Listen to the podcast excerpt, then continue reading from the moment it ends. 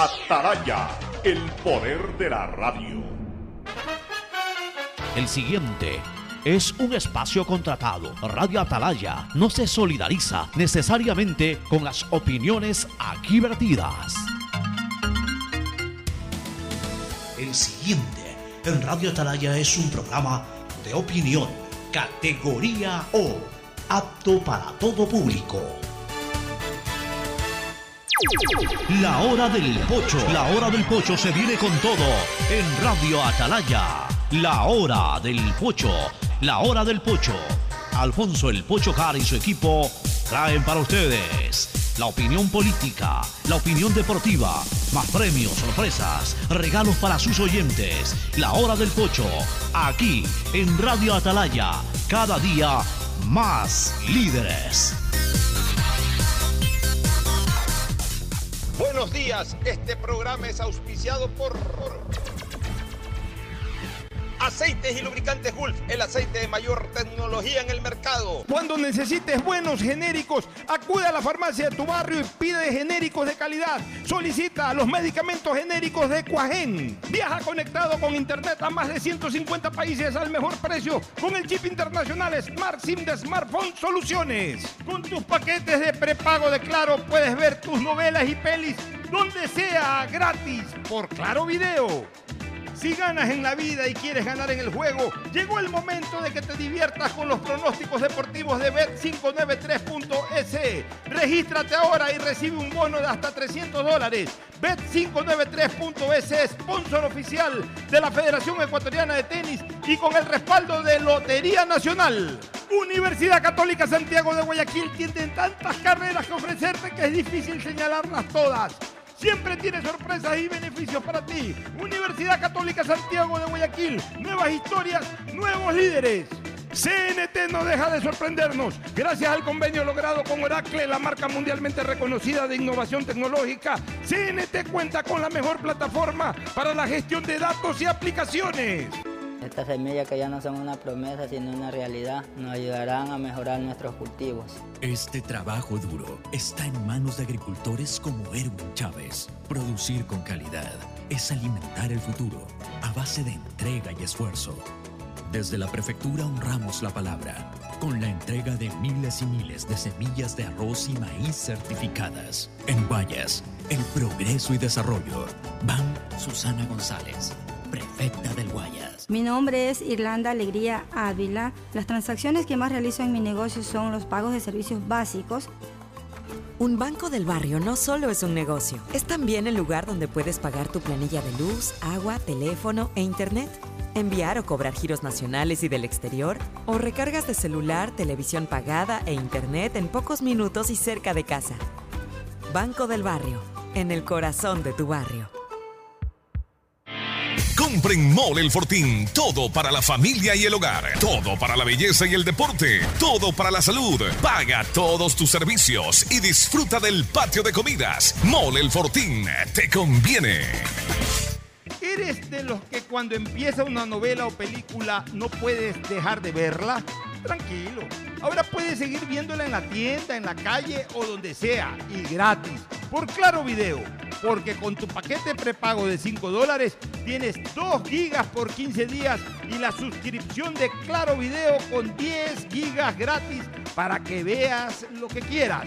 Actívalo en Mi Claro o en tu punto Claro favorito.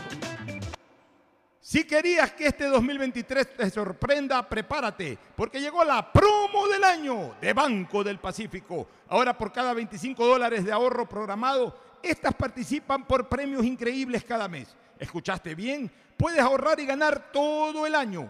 En marzo empieza a ahorrar y participa por un increíble viaje a las Islas Galápagos. Banco del Pacífico.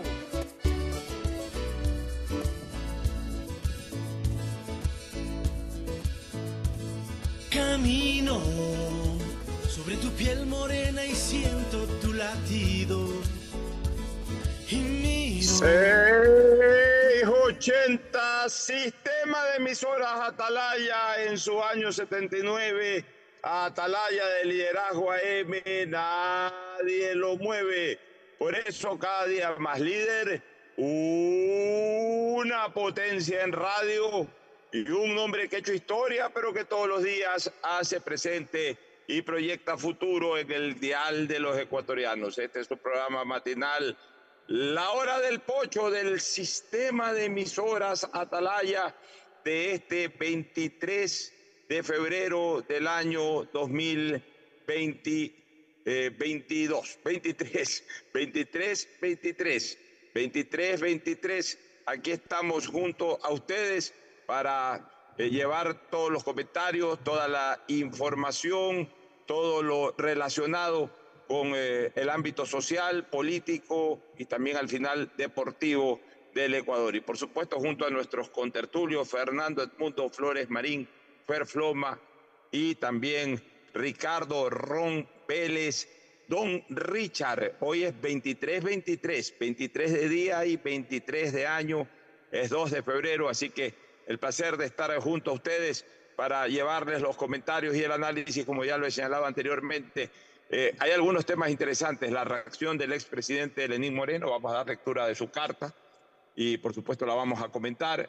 El tema este de Sinohidro, esta, esta, eh, ya hay fecha también para la audiencia, la audiencia de formulación de cargos, ya la Corte Nacional de Justicia eh, asignó fecha para el 2 de marzo, es la audiencia de formulación de cargos. Debe de tener la información, Ricardo, cuál va a ser el juez que inicie el proceso. Recordemos que, como lo explicábamos ayer, que para formulación de cargos es un juez, es el que ventila todo el proceso hasta el llamamiento a juicio y a partir de ahí ya entra un tribunal constituido por tres jueces nacionales de la Corte Nacional de Justicia. Eso y otros temas más los vamos a tratar junto a Fernando Edmundo Flores Marín Ferfloma y don Richard Ricardo Ron. Fernando Edmundo Flores Marín Ferfloma, saluda al país. Fernando, buenos días. Eh, buenos días con todos, buenos días Pocho, buenos días Ricardo. Tienes pensando que tus vacaciones son tan divertidas, tan cómodas, que ayer te confundiste de mes y hoy día te confundiste de año. Estamos... bueno, son lapsus, son lapsus. Este, no, pero son quiere decir que, que, que, hay un relax total. Que... No, al contrario, al contrario, hay un estrés total porque sigo haciendo programas. En vez de verdaderamente desconectarme, no lo puedo hacer. Oye, que, ¿Sabes qué? No hay como desconectarse de la actividad de uno y mucho menos con esto tan placentero y tan importante que es monitorear el día a día. Yo quería, yo, gente, yo ¿no? quería añadir algo más a lo que tú has comentado, porque aquí las cosas se, se hacen, se dicen y se olvidan. Eh, se ha dejado de lado totalmente una denuncia que presentó el vicepresidente del Consejo Nacional Electoral sobre un centro de cómputo paralelo. Quedó la denuncia y no supimos más. O sea, yo que, sí creo que una cosa, Fernando? sí. Es que yo lo que creo es que no se ha aclarado el tema. Eso o me refiero. Al, eh, en el sentido de que se habló de que era un centro de cómputo eh, aliado al Consejo Nacional Electoral, es decir, eh, apéndice del Consejo Nacional Electoral. No, que era paralelo. O sea, No, que, se, no, que se habían instalado ahí a, a falsificar actas. Eso dijo el presidente, el, El vicepresidente vicepresidente. del Consejo Nacional Electoral, Eh, pero después fue aclarada la situación o dijeron que no había pas- que no era tal cual. Nunca han aclarado como debería de haberse aclarado una denuncia de esa naturaleza. Y eso a mí sí me preocupa. Mi, mi opinión Es más, Claro, perdón un momentito. Y es más, en Quito ayer habían citado un plantón, este señor Guarderas, también por reclamando también por la misma situación. Entonces, yo creo que tiene que haber un pronunciamiento oficial del Consejo Nacional Electoral sobre qué fue lo que dijo el vicepresidente del Consejo y, cuál- y qué es lo que realmente pasó. Miren, Pocho. Falta a veces, aclarar las cosas con contundencia. Adelante, mi querido Ricardo Ron Vélez, Don Richard, no Don Richard Chacón, sino Don Richard Ron. Mire, verso sin esfuerzo. Usted termina con, también termina con on su apellido, así como Don Richard Chacón, usted es Don Richard Ron. Pero yo Adelante, converso don así después del almuerzo. ¿Ya? Y después el almuerzo. Bueno, un abrazo fraternal para todos los cientos de miles de radioescuchas, oyentes del sistema de emisoras Atalaya 680M.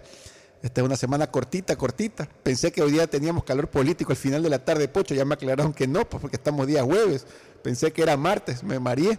Así que hoy día pues voy a retomar el calor político con nuestro gran y fraternal amigo Stanley Poveda Granobles al final de la tarde. Y por ahora, pues para meterme pues de lleno a los comentarios que ustedes iniciaron con este tema importante, quiero decirles que yo creo que don Enrique Pita cometió fue un error y no va a haber ninguna aclaración. Yo creo que simplemente el tema lo van a dejar ahí, en un país donde nadie responde sobre el censo nacional, que nadie da los resultados del censo nacional, y un país donde nadie habla de nuevo de la famosa extensión de la visa Schengen. Dos temas que quedaron en el aire y nadie se pronuncia al respecto. Yo creo que esta denuncia que formalmente hizo mucho a, la Araca, don Enrique Pita, vicepresidente del Consejo eh, Nacional Electoral, va a quedar en lo mismo del censo nacional y en lo mismo la extensión de la visa Schengen. Esto es en nada. Aquí nos tenemos que hacer los giles nada más y continuar porque ya todo, está el escrutinio está culminado en todas las provincias del Ecuador y creo que solo faltan unos días de alguna que otra impugnación para que el Consejo Nacional Electoral salga frontalmente a dar los resultados oficiales y a publicarse el registro oficial al, mismo tiempo de este, esta etapa eh, de seccionales, elecciones seccionales y consulta popular que ya culminó. Ahora, como eh, pasa en este país, todos debemos prepararnos para las futuras elecciones presidenciales y asambleístas, porque así son los movimientos políticos. Termina una elección y se comienza a preparar la siguiente, Pocho y Fernando. Así es, este, Ricardo. Quiero hablar de ese temita que acabas de decir y es verdad. Mientras Fernando, por favor, le pido que prepare la carta del expresidente Lenín Moreno para que le dé lectura y luego comentamos sobre la lectura de esa carta. Este, pero es verdad lo que tú acabas de decir y, lo dejamos pasar, ¿no? Lo dejamos pasar como, como bola en el béisbol cuando el, bateador ve que la pelota viene alta y es bola, la deja pasar simplemente para que le canten bola. Bueno, igualito hemos dejado pasar este tema del censo. Qué fracaso este tema del censo, la verdad. Eh, nadie sabe nada. Primero que ni nos censaron. A mí no me censaron nunca. Yo no accedí al censo eh, eh, informático o el censo online. Se suponía que iban a las casas, no sé si fueron a las casas. Señores, miren, en un país que, cada día va eh, eh, más a la decadencia, como ayer decía Fernando Flores, no intentemos eh, ejercer en este momento prácticas del primer mundo cuando estamos viviendo más el cuarto mundo. O sea, hace 20 años, hace 30 años vivíamos el tercer mundo. Y por ahí soñábamos con algún día subir al segundo mundo y por supuesto que alguna cosa del primer mundo nos llueve nos llueva. Eso era hace 20, 30 años. Hoy, señores, estamos en el cuarto mundo. El comportamiento de la colectividad es cuarto mundista, no es tercer mundista, es cuarto mundista. Cada día nos alejamos más del primer, del segundo mundo. Ya incluso nos hemos alejado del tercer mundo. O sea, hay cosas del tercer mundo que teníamos antes que quisiéramos volver a tenerlas, porque las estamos perdiendo. Eh, y básicamente el comportamiento humano. Básicamente el comportamiento humano. Entonces no, inventemos la pólvora o querramos inventar la pólvora que fue inventada hace siglos de siglos, eh, con, eh, eh, queriendo desarrollar cosas al estilo primer mundo. señores, este es un pueblo al que hay que conducirlo, al que hay que prácticamente llevarlo de la mano y obligarlo a hacer las cosas. Si ya vamos a hacer un censo, tiene que ser como todos los censos como han sido todos los censos, de aquel de 1975 o 74, que fue el primer censo que yo viví. Y recuerdo que era un niño de 8 años y mi madre se pasó toda la noche haciendo un balde de ensalada de frutas para brindarle a los censadores eh, y obviamente para que coma el resto de la familia.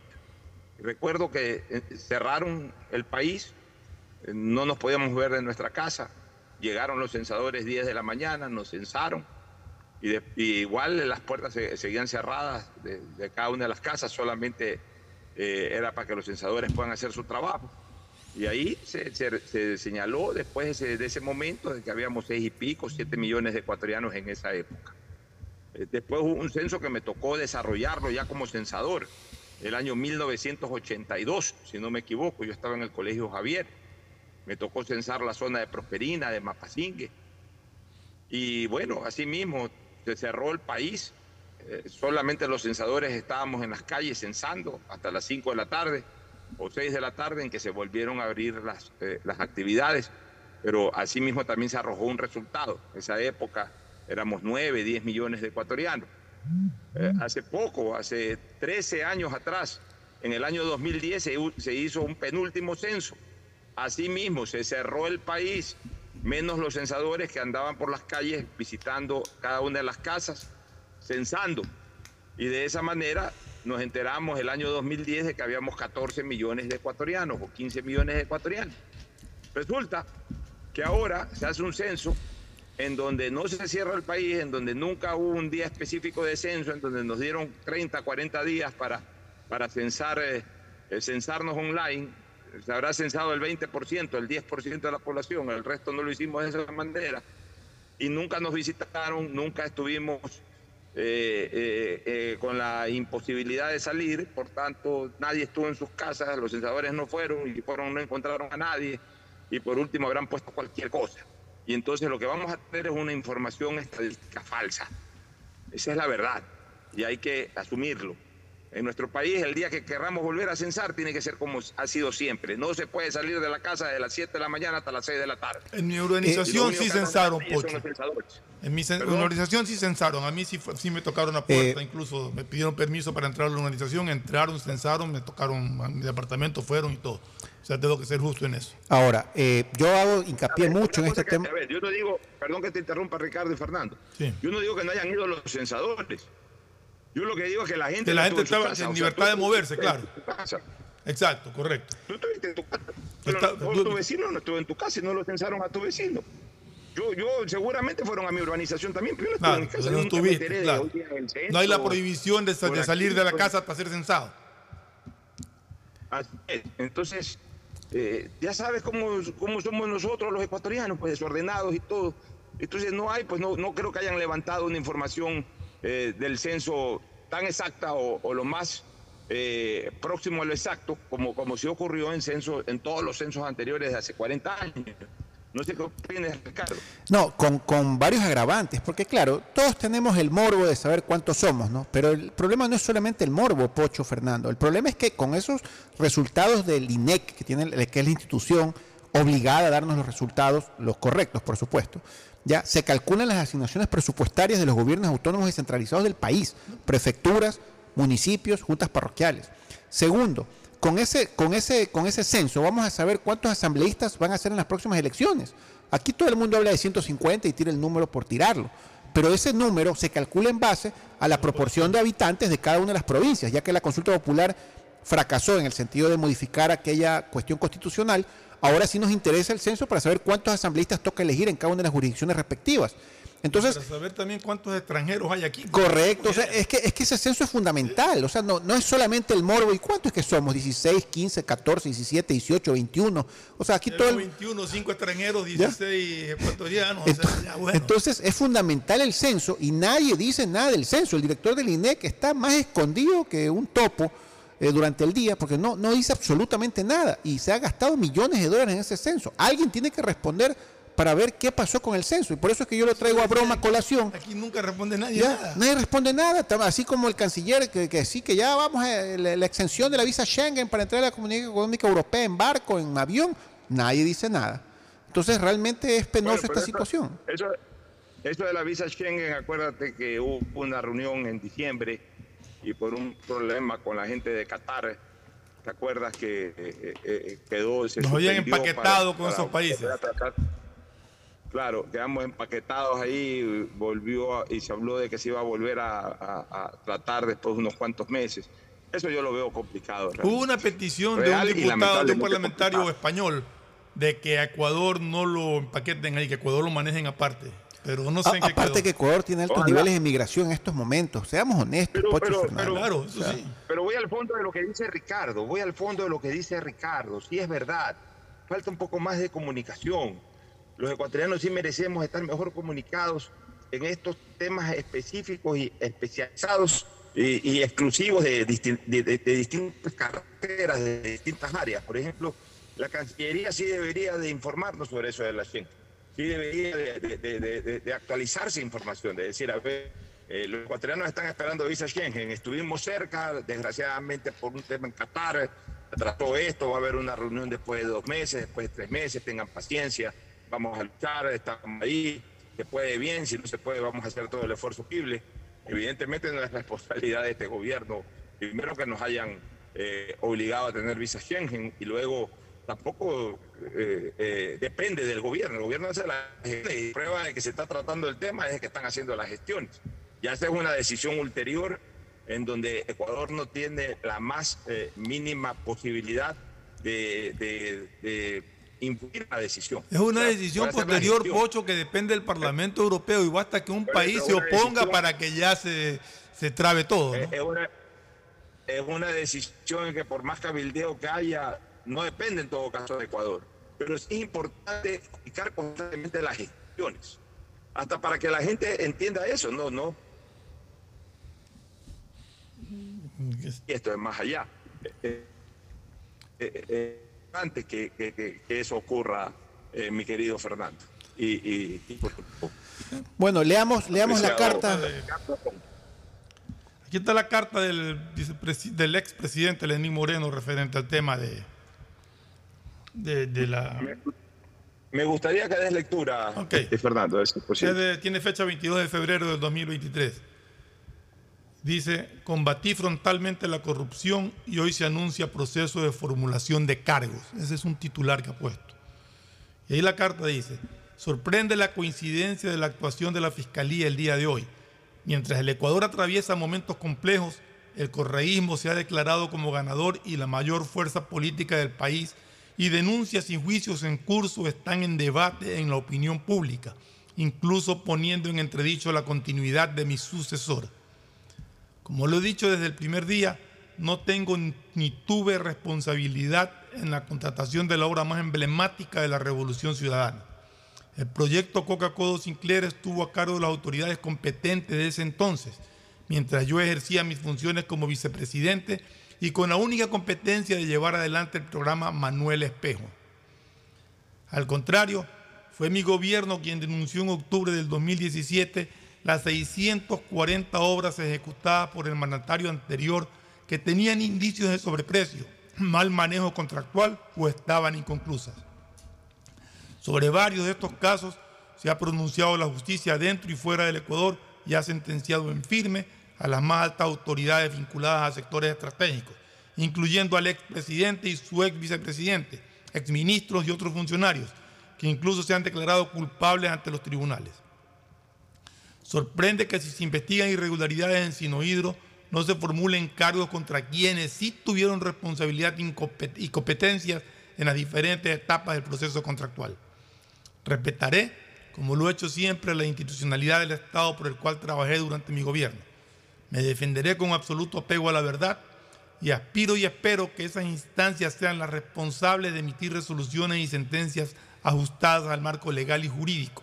Y no quede la menor duda de mi inocencia y la de mi familia, luego de años de una campaña contra mi imagen y reputación, cuyo origen y motivaciones todo el país conoce. Lenín Moreno Garcés. Ya. Sobre esta carta, no tengo. Pocho, tenemos problemas con, tu audio, se está cortando, Pocho, porque parece que te estás moviendo. Ya. ¿Cómo recetas ahí mi audio? Ahí está mejor. ¿Cómo recetas mi ahí está bien. ¿Estamos nítidos ahí? Ahí está bastante, bastante mejor, sí. Ya. Sobre la carta que acaba de redactar y sobre todo ser leída en el programa por, por, por, por ti y que la formuló, la redactó el expresidente Lenín Moreno, tengo algunos comentarios. El primer comentario, Fernando, es de que eh, Lenín se defiende, da la cara a través de una carta, evidentemente, pues físicamente, eh, sabemos que está en este momento en Paraguay y que muy difícilmente se traslada a Ecuador para, para dar la cara frontalmente, es decir, físicamente. De alguna manera, creo que va a desarrollar la misma estrategia del expresidente Correa, es decir, quedarse fuera y estar pendiente de cualquier resultado. ¿Se defiende? Sí, se defiende, pero de una manera puntual y contundente, no. Lo que él está diciendo es que no tiene nada que ver, de que él no era el responsable del manejo de esa obra y que le extraña de que por qué no están involucrados quienes dirigieron el país. Bueno, él era parte de la dirección del país cuando fue vicepresidente de la República, en otras palabras, lo que está diciendo es por qué no lo involucran a Correa. Habrá que ver qué vínculos podrían tener otras personas. Es lo que dice que por qué no involucran a los que manejaron los sectores estratégicos. Bueno, en esa época él era vicepresidente de la República. Pero él manejaba. Acuérdate que el vicepresidente de la República maneja lo que el presidente de la República le encarga y él no estaba encargado de eso. Él estaba encargado de, como dice, de la Manuel Espejo. De ahí. Ya, bueno, está bien. Eso es lo que dice Su cargo de vicepresidente es otra cosa. Esa es la defensa, eso es lo que yo leo ahí al menos. Ya, por eso, eso es lo que dice él, respetable opinión. Por eso nosotros no vamos a formular ningún tipo de opinión más allá de lo eh, genérico o superficial. Él se está defendiendo. Hay que ver, hay que conocer con más detalle a partir del día 2, porque todavía todo lo que está incorporado a la investigación previa es absolutamente secreta, reservada. Debería de ser así, porque todavía estamos en instancia de investigación. previa. Recién a partir del 2, cuando se formulen cargos, ahí el proceso se hace público. Ya a partir de la formulación de cargos, es decir, cuando ya se inicie el proceso judicial, ahí el proceso se hace público. Oye, una, pregunta, Pocho, a ustedes dos que son abogados, porque si me, me quedó una duda. Aquí se habla de 37 involucrados. ¿Pueden involucrarse más hasta el, lugar, hasta el día 2? ¿Pueden aparecer en lugar de 37, 40? Hasta el, día del dictamen fiscal, hasta el día del dictamen fiscal se pueden vincular todas las personas que en su momento considere la fiscal de una investigación más, eh, más profunda. Hasta el día del dictamen fiscal. una vez que se dicta, se dicta el mismo, una vez que ya se da la audiencia de dictamen fiscal y llamamiento a juicio, ahí ya no se pueden vincular más personas. O sea que en lugar de 37 pueden aparecer 40. Correcto. Eh, puede aparecer 40, 45 o puede ser que el día del dictamen fiscal eh, consideren que solamente 30, estuvieron involucrados. No. Ya, o sea, usted es una cantidad estimada de lo que puede pasar. Correcto. Así es. Mire, este, para, para, para nuestros oyentes quisiera hacer una explicación cortita pero contundente. La indagación previa es una etapa preprocesal penal que sirve para que el fiscal determine si existió o no existió un delito. Después viene la etapa de la instrucción fiscal, que es la que la fiscal en este momento ha pedido aperturar en virtud de la convocatoria a formulación de cargos. Va a dar el 2 de marzo. ¿Ya? Entonces ha involucrado a 37 personas. Y en la instrucción fiscal es esa etapa de 90 días o de 120, porque la fiscal puede pedir abrirla 30 días más en algún momento, si lo considera pertinente. ¿Ya? Pero la instrucción fiscal es donde se determinan los culpables, básicamente. Y al final es lo que Pocho establece, que es el dictamen fiscal. Durante toda la etapa de la instrucción fiscal, la fiscal o el fiscal que lleve el caso, si considera que hay que involucrar, imputar, eh, llamar a, formulación de cargos a otras personas adicionales, lo puede hacer con el juez que sustancia la causa. mi pregunta era si el día 2 de marzo, que está fijada la audiencia, mm. no, aquí se habla de 37 el 2, personas. El 2 de marzo ya va a involucrar a 37 y va a sustentar ante el juez la, involucrar a los 37. Mi pregunta va ahí porque aquí se habla de 37 personas. Pero hasta el 2 de marzo la, podrían ser 40 o podrían ser 33. No, no ya no. Los 37 tienen que ir el 2 de marzo. Solamente los 37. Después que se abre la instrucción fiscal y acaba la, audiencia de formación de cargos, la fiscal en 15, 20, 30, 40, 60 días, dentro de los 90 días de la instrucción fiscal, puede involucrar a más personas. O liberar. ¿Ya? Claro, bueno, la liberación tiene que ser al momento del dictamen fiscal cuando cierra la instrucción. Ahí puede no acusar a alguno de los 37, ¿ya? Igual el juez tiene que ratificarlo. El tema penal es muy interesante, es muy complejo, pero es extremadamente interesante. Y, nuestra legislación no creo que sea compleja, sino que siempre busca que existan muchas partes involucradas para garantizar la inocencia de, los, de las personas. Así es, es exactamente como tú lo dices, como ya lo dijimos ayer y lo reiteramos ahora. Ahora, insisto, nosotros no podemos decir el, el, expresidente Lenín Moreno no tiene absolutamente nada que ver, porque no sabemos cuáles son los cargos por los cuales este, la fiscalía lo está vinculando. Él ha hecho una primera defensa. Eh, Pocho, una cosita, el cargo es de cohecho. Sí, de cohecho a todos.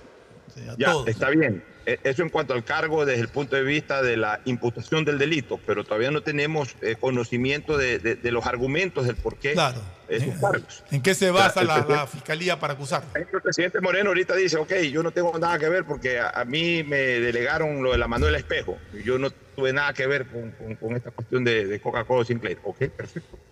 Está bien, hasta el momento eso es un argumento válido.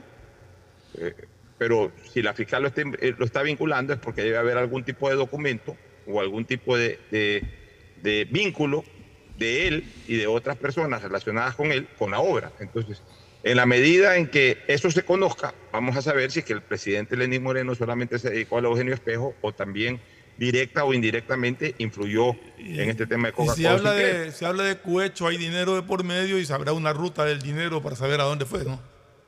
Exactamente. Entonces todo eso, todo eso debe de conocerse a partir de la formulación de cargos. Y Puede tomar en cuenta, Pocho, que no solamente es al vicepresidente, sino a toda su familia. Es su esposa, su hija, su... Hay, hay, personas en el ámbito privado, hay jurisconsultos importantes que están vinculados en este tema de acuerdo a esta formulación de cargos que va a hacer este, la, la fiscal general. Vamos a conocer la defensa de cada uno de ellos. En este momento nosotros no podemos decir eh, no están para nada vinculados ni están vinculados. Eso, eso le corresponde en este momento a la fiscal decir y a ellos defenderse. Y en la medida en que vayan sacando documentación, en la medida en que vayan también refutando esa documentación y aclarando su desvinculación en cualquier tema que se les quiera imputar, bueno, yo creo que ahí la opinión pública va a tener una idea clara de ver fulano de tal de verdad no tuvo nada que ver o fulano sí tuvo algún tipo de vínculo. Eh, lo, que sí yo creo es que eh, en este momento la defensa del expresidente Lenín Moreno, que además este caso se lo imputa como ex vicepresidente, sí. pues no fue en el gobierno de Moreno. Ayer sí hubo un lapsus de un legislador de Revolución Ciudadana que hablaba de un escándalo en el gobierno de Moreno. No, este fue un escándalo en el gobierno de Correa. Así es, correcto. Sí. Eh, Lenín Moreno en calidad de vicepresidente de Correa. Pero eh, eh, si vamos a imputar a gobiernos, este es un nuevo escándalo en el gobierno de Correa. No es un, no es un escándalo en el gobierno de Moreno, por más que haya, eh, esté formando parte protagónica del tema el expresidente Moreno, pero se lo está imputando por un acto como cuando fue vicepresidente de la República. Entonces, en ese sentido, lo que sí no cabe, nosotros somos objetivos, este, Fernando, sobre todas las cosas. Eh, aquí el presidente, el expresidente Moreno tiene que defenderse de manera puntual sobre las acusaciones a él. El desviar la acusación de que por qué no acusan a otros, ese ya en este momento no es problema de él. Ya verá la fiscal si en algún momento acusa a otras personas. A él lo están acusando, a él, a su señora esposa, a sus hijas. Él tiene que defender, él tiene que defenderse, él, su señora esposa y sus hijas. Punto. Él no tiene que preguntar, ¿y por qué no están acusando al otro? ¿Por qué no acusan al de aquí? ¿Por qué no acusan al de allá? Ese no es problema de él. A, él que lo están acusando, él tiene que defenderse de lo puntual, de lo que lo están acusando. Eh, no, lo que, Porque ya tenemos, que, eh, tenemos que ya ir bloqueando eh, estas cosas, estas, conversiones políticas de que, ah, me lo están... Me, me, están imputando, pero no al otro, entonces lo es político. Lo, que yo, lo que yo entiendo es, al menos de esa parte de la carta, es ¿Por qué me acusas a mí y no acusas al que lo hizo? Es un poco la lectura que le, que le doy yo a eso. Pero le están acusando a él. Entonces, él, que diga no tengo nada que ver, punto. No tengo nada que ver porque me dediqué solo al espejo, porque me dediqué, ¿te acuerdas?, a dirigir la campaña de la risa. ¿Te acuerdas que hubo una campaña de la risa? La, la, carpa de la risa o algo así. Estar riéndose todo el día. Campaña que nunca la entendí, como que la felicidad la genera el acto de pover las mandíbulas. hubo algunas cosas que no se entendieron en esa época, porque abrazar árboles y todo eso tampoco se entendía. O sea, así mismo abrazar un árbol, eso fue después. Pero bueno, ya, eh, él, tiene que decir porque se dedicó a, dirigir la campaña de la risa, a la Eugenio Espejo, a la Fundación, bueno, no es Eugenio Espejo, Manuel, Espejo, A la Fundación Manuel Espejo, a la, a la, a la risa y a esos temas y que él prácticamente en temas de administración pública, el presidente de la República no le delegó nada. Eh, eh, eh, si ese es su argumento, muy bien, él tiene que sostenerlo. Cuidado le aparece ahí de que sí fue delegado para algo, entonces se complica. uno en esto tiene que decir absolutamente la verdad. Por uno tiene que decir absolutamente la verdad, porque cuidado, si, si escondes algo, cuidado, eso te lo sacan. Y si te lo sacan, entonces ahí sí quedas en mal predicamento. Basta que quedes una vez en mentira o que te descubran una vez en la mentira y entonces ya de ahí entras en una seria duda, en una seria tela, en una seria, seria tela de duda. Entonces, el expresidente lo que tiene que decir es la verdad. Señores, durante los seis años que fui vicepresidente, el, vicepresidente Moreno estuvo en ese cargo seis años. Los dos primeros años, 2007, el primer periodo. 2009, eh, recuérdese que Correa se posicionó un 15 de enero del 2007 siete. y este, volvió a posesionarse, si no me equivoco, un 24 de mayo del año 2009. O sea que estuvo dos años y pico como vicepresidente y luego estuvo cuatro años ya en, una reelección inmediata, en calidad de vicepresidente, estuvo cuatro años más. O sea que Lenín Moreno estuvo seis años y medio como vicepresidente de la República. Pero él tiene que decir, en estos seis años y medio, yo no estuve responsabilizado de absolutamente nada. Este caso comienza el 2011 supuestamente, dice del 2011 al 2018, es decir que sería por los dos, tres últimos años de eh, presidencia de Lenín Moreno. Desde el 2011 hasta el 2014, que fui vicepresidente de la República, no estuve absolutamente eh, eh, vinculado a ninguna labor. Mis decisiones, yo no tenía ningún poder de decisión en el tema. Por eso. aparte que no tenía ningún poder de decisión, no llamé, nunca levanté un teléfono para pedir que contraten un obrero. En, ya, ok, perfecto. Y es así. Y todo el tiempo me pasé dirigiendo la campaña de la risa, dirigiendo la campaña de la Manuela Espejo, dirigiendo la campaña de lo de aquí, lo de allá, de lo que el presidente de manera específica me delegaba. Si es así, obviamente tú no tienes nada que ver, por ende tu señora esposa tampoco, mucho menos tus hijos. Perfecto. Queda claro ante la opinión pública, la opinión pública lo va a decir. Pero si, pero en este momento la estrategia no es por qué no está el otro vinculado o por qué no están otros vinculados. No, te están vinculando a ti, tú tienes que defenderte. Punto. Ese es mi criterio, no sé si lo comparten ustedes allá. Eh, yo creo, Pocho, que por eso, por ese motivo que tú has explicado de manera muy sencilla, muy contundente, la fiscal no ha elegido la figura de delincuencia organizada, ni la figura de asociación ilícita, que es una figura que comúnmente la fiscal utiliza, tanto en el caso, el denominado caso Arroz Verde o el denominado caso Chinacamse. ¿ya? Ella utiliza sutilmente la figura de cohecho, simple y llano cohecho. ¿Cohecho qué es? Coima, punto. O sea, por eso no utiliza, se me, hizo raro que no utilizara delincuencia organizada y no utilizara asociación ilícita. Coima a una persona que supuestamente, según esa carta, y si es que es real, no tiene ningún poder de decisión en eso. Pero, a ver, pero, a ver, pero seamos honestos. Hay algo que nadie puede evitar saberlo porque es un tema que el Servicio de Rentas Internas lo ha aclarado. Hay una compañía llamada Recorsa que recibió 18 millones de dólares mm. de un pago de, de sinohidro, ¿ya? Y que incluso evadió impuestos, tiene un problema tributario con el Servicio de Rentas Internas. De ahí es donde parte todo. Y de ahí hay una ruta del dinero que es la que supuestamente la fiscal ya tiene con las asistencias penales internacionales que ha solicitado a Panamá, a todas las partes del mundo, y que dijo en su, en su alocución que no existía respuesta de China, que ella hizo varios intentos a la República Popular de China y la República Popular China jamás le contestó las asistencias penales en virtud de los convenios suscritos con el Estado ecuatoriano. Pero ella tiene, porque lo dijo, yo no me estoy inventando, que ella ya tiene las respuestas de las asistencias penales de muchos países del mundo y tiene básicamente la ruta del dinero. Por eso, yo creo... Eso es lo importante. Eso es lo importante. De ahí a que el señor, eh, con nombre y apellido lo voy a decir porque ya es público y no te lo el señor Conto Patiño, propietario de Recorsa, recibió esa plata a título de testaferrismo de Lenín Moreno, eso ya es otra historia que deberán probarlo y comprobarlo. Pero de que hay un pago de 18 millones de dólares y que hay una evasión tributaria, Fernando y Pocho, al Servicio de Rentas Internas, porque si a mí me dan un pago de 18 millones de dólares por una consultoría, lo menos que yo tengo que hacer es declarar al Servicio de Rentas Internas y pagar el impuesto respectivo, pues, ¿no? Entonces, de ahí yo creo que va a partir todo esto. Y ahí es donde la fiscal tendrá que batirse a partir del 2 de marzo, porque la fiscal tendrá que convencer al juez de garantías penales de la Corte Nacional de Justicia por el fuero de corte del, del, del expresidente Lenín Moreno, ¿ya?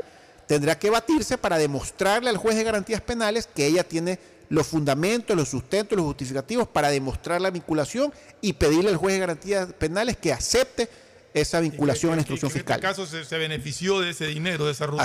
Por eso a mí me extrañó que no usara las típicas figuras que ella comúnmente utiliza y que no, no, no las utiliza porque se las inventa, son las correctas, delincuencia organizada, asociación ilícita. Otra cosa que me extrañó mucho es que ella le cambie el nombre al caso. Tú sabes que la fiscalía siempre le acredita un nombre para hacerlo más popular, para poderlo identificar de mejor forma. Hemos visto un sinnúmero de casos a, través de, los, de estos años de la doctora Diana Salazar, pero ella le cambia el nombre de caso Ina Papers y lo denomina expresamente caso sinohidro. A mí me llamó mucho la atención eso. Lo más fácil era dejarle el vulgarmente conocido caso Ina Papers. ¿Por qué le cambió el nombre a caso sinohidro? ¿Será que ya existía un caso China Camse? y ahora existe un caso sinohidro, son elucubraciones que no sabría qué decirte, Pocho, al respecto. Pero hay una vinculación con una obra emblemática del gobierno de Correa, que fue como comenzó esto, porque al comienzo decía, oye, el, problema de Coca-Cola. Y de ahí vino todos estos cambios de nombres y todo. O sea, no sé si por vinculación del nombre de la obra hubo el cambio de nombre del proceso, no sé, la verdad. Y son, y son casos que hacen quedar muy mal a la República Popular de China, Pocho Fernando, porque son sus empresas públicas emblemáticas, ¿no? CAMSA y Sinohidro. No, no sé. Eh, el hecho de que eh, eh, el tema se maneje con fuero de corte y el fuero de corte para una persona en, derecho penal al resto, al resto. O sea, a lo mejor los otros 36 no tienen fuero de corte, pero basta que uno de ellos tenga fuero de corte, y, porque el, proceso puede ser conocido por, por, un, por, una sola unidad judicial, en este caso la, la Sala Nacional de la Sala Nacional Penal. O sea, en un solo, en un solo juzgado, digamos. Eh, eh, o sea, no pueden haber varios jueces para el mismo caso. Entonces, si hay uno que tiene fuero de corte, arrastra el resto, porque tiene que ser tratado por, por un juez nacional y luego por un tribunal nacional, o sea, de la Sala Nacional eh, de la Corte de Justicia, de la Corte Nacional de Justicia. Pregunto. ¿Por qué el, por qué el fuero de corte? No por su calidad de expresidente, sino porque en el momento en que se cometió el presunto delito, quien está inculpado era vicepresidente de la República. Una pregunta, porque sé que en el momento ya dado del juicio pueden haber 37 abogados, uno por cada uno de los acusados. O puede haber un procurador judicial que represente Por eso, pero podría haber. pero podría, Pero podría, procurador judicial que represente a todos. Pero podrías haber 37 abogados. Podrían haber, los 37, podrían haber los 37 abogados, cada uno con su abogado. Podría haber los 37 Mi pregunta es: ¿a la acusación fiscal se le puede unir alguna acusación particular? que se sienta afectada por, lo que pasó. El procurador, el procurador está obligado a hacer. Ya, pero alguien particular. Sí, el caso de César Montúfar y el caso de Jorge Glass. Sí se puede, ¿no? a ver, para mí es improcedente. Sin embargo, creo que le permitieron más por, por, algún tipo de presión política que jurídica la presencia de Montúfar, porque, porque realmente en este caso el acusador particular es una persona directamente afectada. Aquí en este tema el afectado es el Estado. Por tanto, quien representa al Estado y por eso actúa como acusador particular, si, si tienes otro criterio, Ricardo, por favor exponga. No, eh, es, el procurador, el procurador es el abogado del Estado, es el que representa al Estado en esto. No debería de participar nadie más, sino el procurador, el fiscal, que actúa siempre en todo delito de acción pública, y los abogados que van a defender a las diferentes partes. Por ejemplo, de las 37, tengan la seguridad de una cosa, Lenín Moreno, la esposa, doña Toda Rocío, la familia son solo abogados. Señora González de Moreno y, su hija, seguramente serán defendidos por un mismo abogado que actuará como procurador judicial de ellos. Ricardo tiene una eh, observación, eh, algo. Eh, dos cosas, Pocho. Primero, yo creo que por estrategia procesal, cada individuo va a defenderse con su respectivo abogado. Quizás en el tema familiar pueden nombrar un procurador común, quizás, dependiendo de las acusaciones y dependiendo de la defensa, ¿no? Eso es una estrategia procesal. Moreno, Moreno, con su esposa y con su hija seguramente se defenderán con un solo abogado. Claro.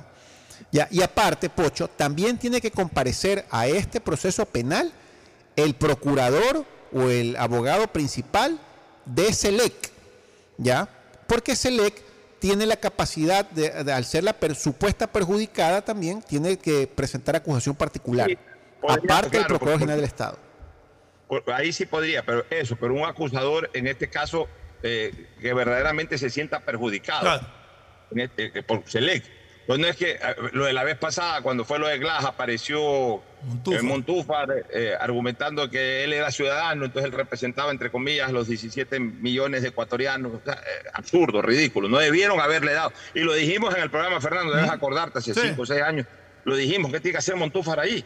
Nosotros somos objetivos. O sea, eh, eh, no debió haber sido nunca calificado como parte procesal, se la dieron y entonces ahí tuvo vitrina eh, César Montúfar para banderear el tema y aparecía y su discurso era más político que jurídico. O sea, esto debería ser manejado técnicamente, debería ser manejado profesionalmente, académicamente. O sea, las partes procesales son las partes procesales. Bien lo que acaba de acotar Ricardo Ron, por ejemplo, el abogado de Select, sí, porque Select, si era justamente una obra vinculada a Select, eh, más allá de, la acusación particular del Estado en general que la plantea o la, defiende el procurador, también se le puede presentar su, propia acusación particular a través de su abogado. Y, el fiscal, el fiscal es el acusador del Estado, de cualquier delito, desde un delito en la esquina hasta un delito de cuello blanco. O sea, siempre el fiscal va a estar ahí. Como es un tema de fuero de corte, quien va a tener que presidir el tema o quien va a tener que dirigir el tema eh, fiscal es la señora doctora Diana Salazar. Y, de ahí los, los acusados pueden defenderse de la propia audiencia de formulación de cargos. Seguramente van a ir muchos abogados de las partes vinculadas, no necesariamente los vinculados. ¿Por qué? Porque también tienen temor. Porque donde la audiencia salga como medida cautelar orden de prisión preventiva, no los dejan salir de la audiencia, ahí mismo se los, coge la policía y se los lleva. Entonces, habitualmente lo que hacen es que van sus abogados debidamente acreditados y, los abogados este, participan en la audiencia de formulación de cargos y ahí ya se defiende. No van a lograr mayor cosa y simplemente es para enterarse, para conocer en detalle, porque ahí en formulación de cargos simplemente se formula cargo. Puede pedirse medidas cautelares, entre ellas la prisión preventiva. Lo más probable es que se pida prisión, eh, se pida más que prisión preventiva. Lo más probable yo creo es que como medida de salida del país. se ponga prohibición de salida del país, ni siquiera grillete, prohibición de salida del país, este, presentación periódica cada cierto tiempo, cada semana en la fiscalía, alguna cosa de esa. No creo que se pida prisión preventiva. Pero. Prohibición de dejar bienes. recomendar, voy yo, no vayas tú. Si tiran prisión preventiva, te cogen ahí mismo en el juzgado, en la audiencia. Entonces, más o menos así yo creo que se va a desenvolver el tema, Ricardo. ¿Qué opinas tú? Sí, es un tema muy complejo, Pocho, extremadamente complejo. Yo, yo entiendo que la fiscal delicadamente se excusara del tiempo de investigación, ¿no? Es más, el Código Orgánico Integral Penal te menciona ciertos tiempos de apertura de la indagación previa. Te habla de uno o dos años, no recuerdo exactamente. Aquí ha demorado bastante, pero ella, ella eh, básicamente ha sostenido su, su, su intervención en el sentido de que ella necesitaba tener las pruebas contundentes para poder realmente demostrarlo dentro del proceso. Y eso es lo responsable de un fiscal. ¿no? yo creo que tiene toda la lógica. Tiene toda la razón, ¿no? o sea, en ese sentido no se la puede criticar, más allá de los cinco años, más allá de que el correísmo le está criticando fuertemente por haberse demorado, entre comillas, durante cinco años.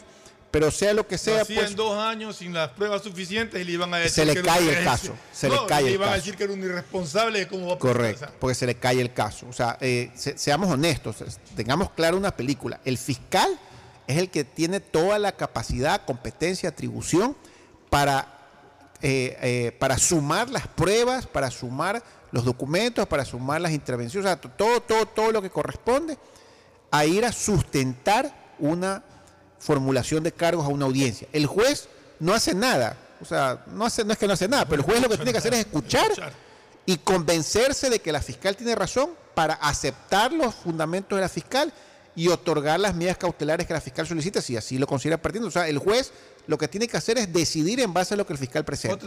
es muy importante que, el fiscal esté preparado. El juez, en, este, en esto que va a suceder el día 2 de marzo, el juez puede aceptar esta acusación contra 30 y decir estos siete no tienen nada que ver, no, no me convencen. O sea, en formulación de cargos simplemente se los vincula dentro del proceso. Este, Ahí no se exonera a nadie todavía. El juez puede sobreseer en la audiencia de dictamen fiscal. Ok. En esta quedan vinculados. Ya. Y ahí cada uno tiene que defenderse. Aquí lo que puede hacer es no aceptar la vinculación de alguno de los involucrados que la fiscal pretende involucrar. ¿Puede hacer eso el juez? Me parece que sí puede hacerlo, Pocho. Esa era la pregunta, básicamente. Yo, creo, que normalmente no, yo creo que normalmente no desvinculan, porque, porque eh, el momento que formulan cargos, el juez no entra a la valoración de los cargos. No hay tampoco, no hay tampoco una etapa de contradicción dentro de la audiencia. O sea, la, parte en este caso vinculada no, tiene en ese momento opción a defenderse. Es a partir del proceso en donde se defiende. De acuerdo. Entonces, no puede, el juez no puede entrar a calificar un criterio del fiscal. Salvo que, salvo que no presente nada, pues salvo que diga, a ver, eh, Perico Los Palotes, eh, le formulo cargos. no hay argumentos, pues le formulo cargos. Ah, no, pues si no tienes argumentos, cómo le vas a formular cargo.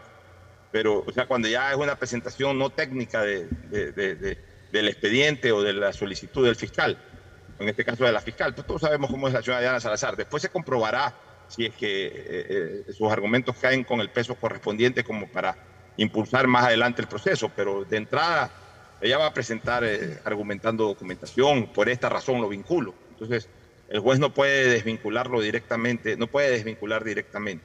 Se acuerda, toca luego, esperar.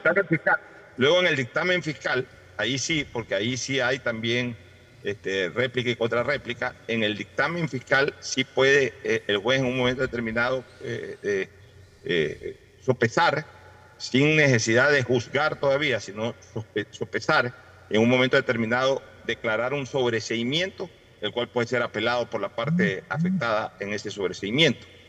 Pero, pero en vinculación de lo que yo conozco, este, eh, de lo que yo siempre he estado presente en temas de formulación de cargos, se formula cargos y el, y el, proceso se inicia.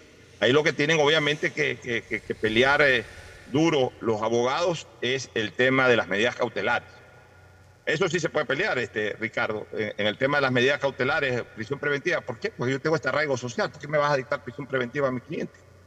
Tengo esto aquí, demuestro de que, de que el cliente está aquí, de que, o sea, el cliente este caso el, vinculado está aquí, tiene trabajo, tiene casa, es un hombre que, tiene distintas actividades, que, no tiene ninguna pretensión de salir, que de hecho ya se conoció su nombre hace dos semanas y no salió del país, no se escondió ni nada, a cuenta de que le vas a tirar eh, prisión preventiva. Eso sí se puede pelear. Y ahí sí el juez puede en un momento determinado, por más que la fiscal pida prisión preventiva, el juez considerar de que el arraigo social del, del, del acusado garantiza la presencia en el proceso y por ende le tira, por ejemplo, presentación periódica y le tira por ahí este, este, prohibición de salida del país, que eso de ley les van a caer a todos, prohibición de salida del país. No sé, no sé la opinión de ustedes. No, sí, yo creo que la prohibición de salida del país lamentablemente es ineludible para todos los que yo creo que la prohibición de enajenar bienes también. Prohibición de enajenar bienes puede ser, a ver, en el caso de Moreno, ojo con esto, está fuera del país a él le van a decir A ver, el juez no tiene por qué saber que está fuera del país. Le van a poner prohibición de salida del país. Ya sabemos que está en Asunción. Pero el juez, recuérdese que el juez no lee periódicos, el juez no, no tiene información eh, de prensa, no tiene ningún tipo de información, sino únicamente información procesal. El juez le va a poner prohibición de salida del país y presentación periódica cada, diez, cada cinco días, cada diez días.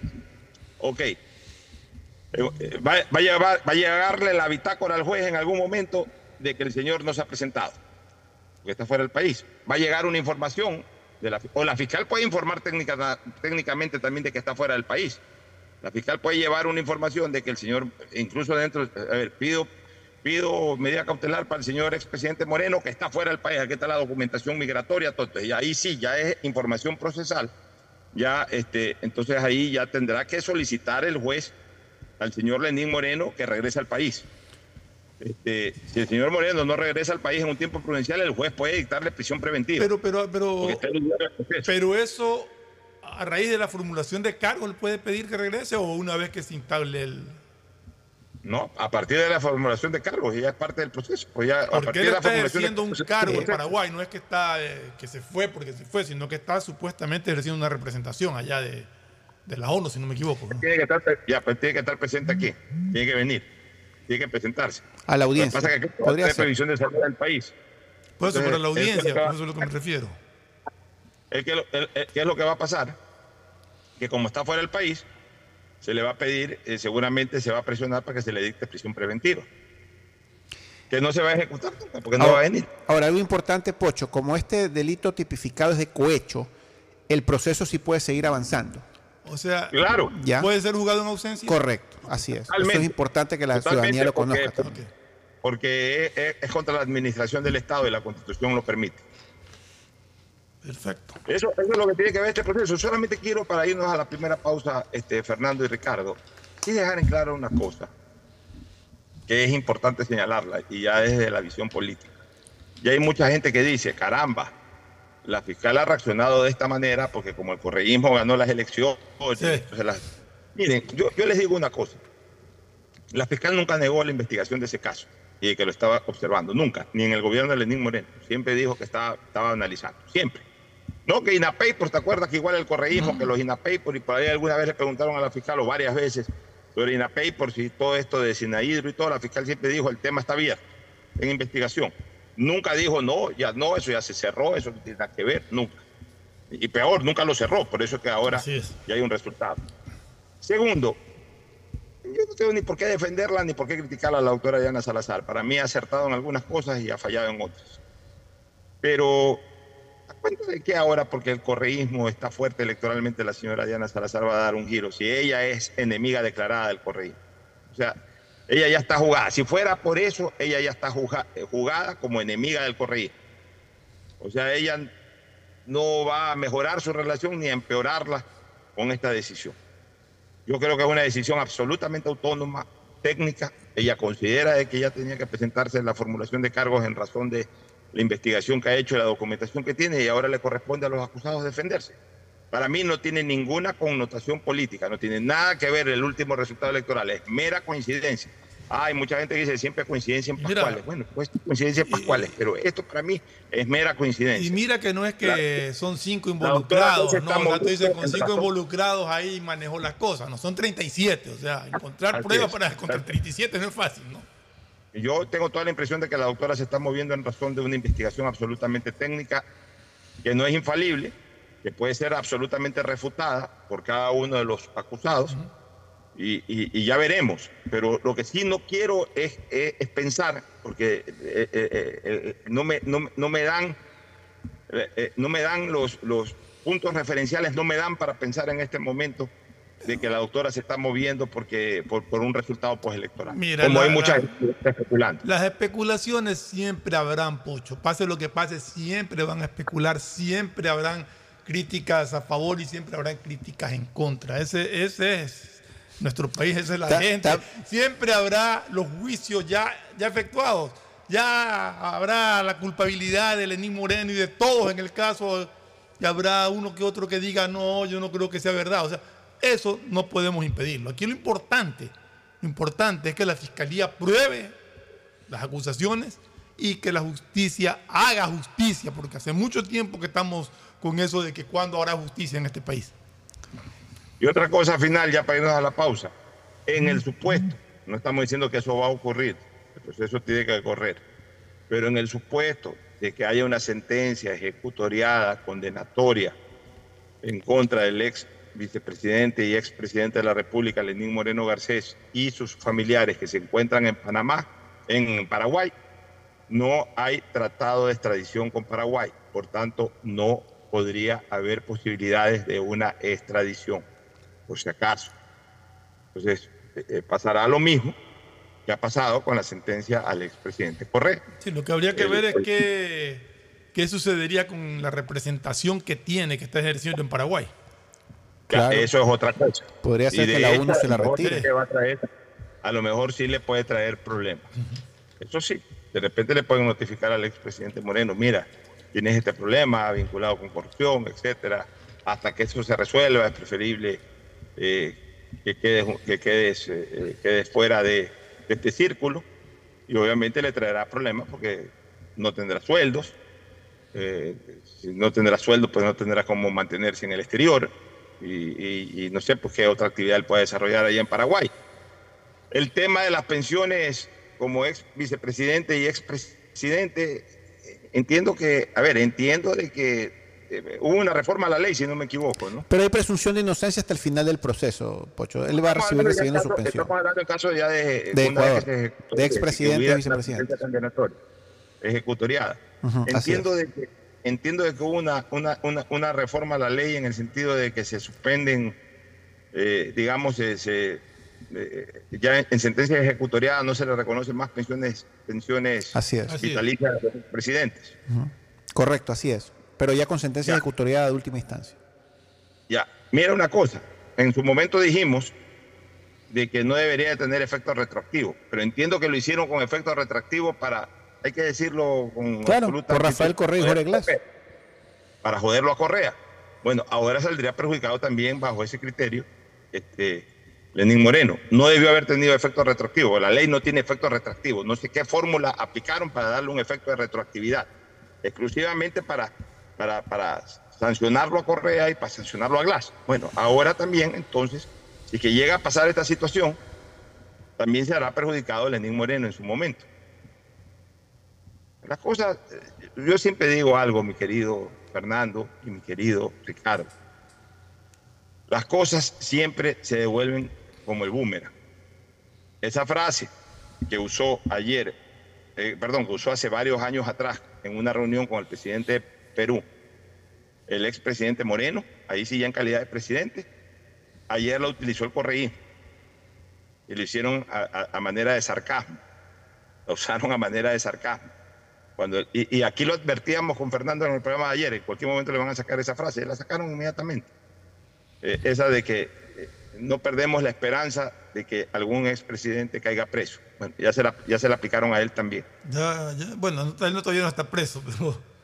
Pero, ya está en proceso. Ya está, sí, sí, pero si cae serían dos vicepresidentes. Pero Fernando Pocho, este proceso es largo, es largo, es bastante. Sí, esto no es mañana ni de pasado. Esto va a tardar meses, meses, meses, meses.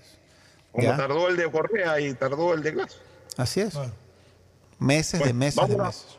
Vámonos a una pausa para retornar con otros temas políticos. Me toman la posta un tiempo, Ricardo y, y Fernando, me toman la posta al regreso de la pausa para luego Luego yo después de unos cuantos minutos más me, vuelvo a incorporar con ustedes. Perfecto. Vamos y volvemos.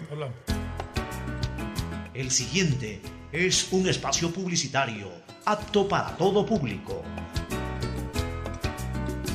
Si querías que este 2023 te sorprenda, prepárate, porque llegó la promo del año de Banco del Pacífico. Ahora por cada 25 dólares de ahorro programado, estas participan por premios increíbles cada mes. ¿Escuchaste bien? Puedes ahorrar y ganar todo el año. En marzo empieza a ahorrar y participa por un increíble viaje a las Islas Galápagos.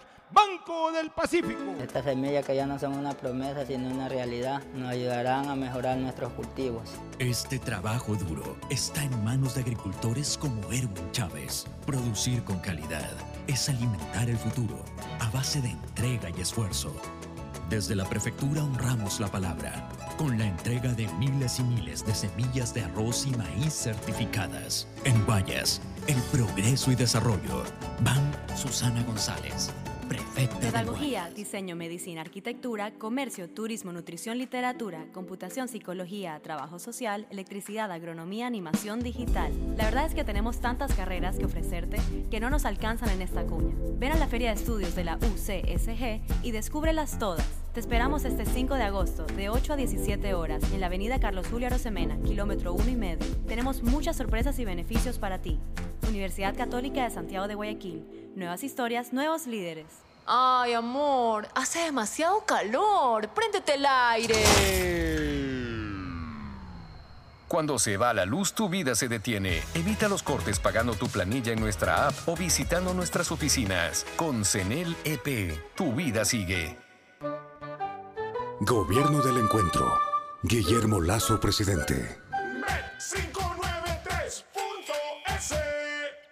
Mejor jugada siempre será divertirte con Bet593. Pronósticos deportivos y juegos en línea. Regístrate ahora en bet593.es y recibe un bono de hasta 300 dólares para que empieces a pronosticar. Bet593, sponsor oficial de la Federación Ecuatoriana de Tenis, con el respaldo de Lotería Nacional. 593.es lo viven ellos, lo juegas tú. Aplican condiciones y restricciones. Cansado de ver a la gente morir víctima del exceso de velocidad. A mayor velocidad, peores son las consecuencias. De todos los traumas que sufrió Mariana, la fractura de cráneo la dejó con pocas posibilidades de sobrevivir. La situación pudo ser diferente. Al mantenerse por debajo del límite de velocidad, el conductor podría detenerse a tiempo y Mariana estaría con vida. La velocidad mata. Respeta el límite. Un mensaje de la Agencia de Tránsito y Movilidad de Guayaquil con el apoyo de Bloomberg Philanthropy. Vengo del futuro a contarte cómo será.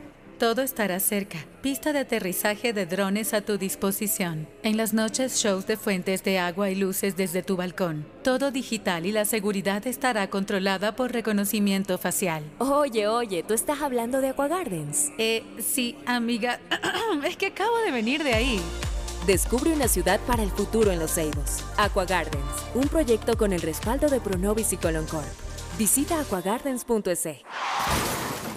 Después de un accidente de tránsito, cada minuto es crucial para las víctimas. Por eso, usa tu celular para solicitar ayuda. Siempre cede el paso a los bomberos. Si existe una herida externa, ejerce presión para evitar la hemorragia. En caso de lesiones graves, espera la asistencia de paramédicos o personal de rescate.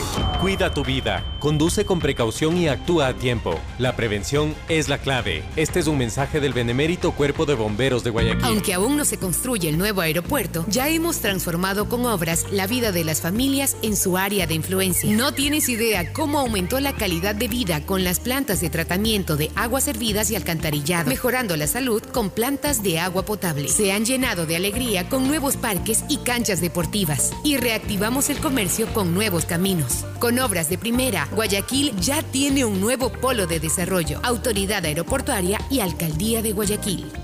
Ay, amiga, te cuento que estaba viendo la serie en mi cuarto, pero ya tenía que salir a trabajar y la curiosidad me mataba. Así que la terminé dentro del bus. Y no sabes, se me escapó un grito delante de todos. Tienes que verla donde sea.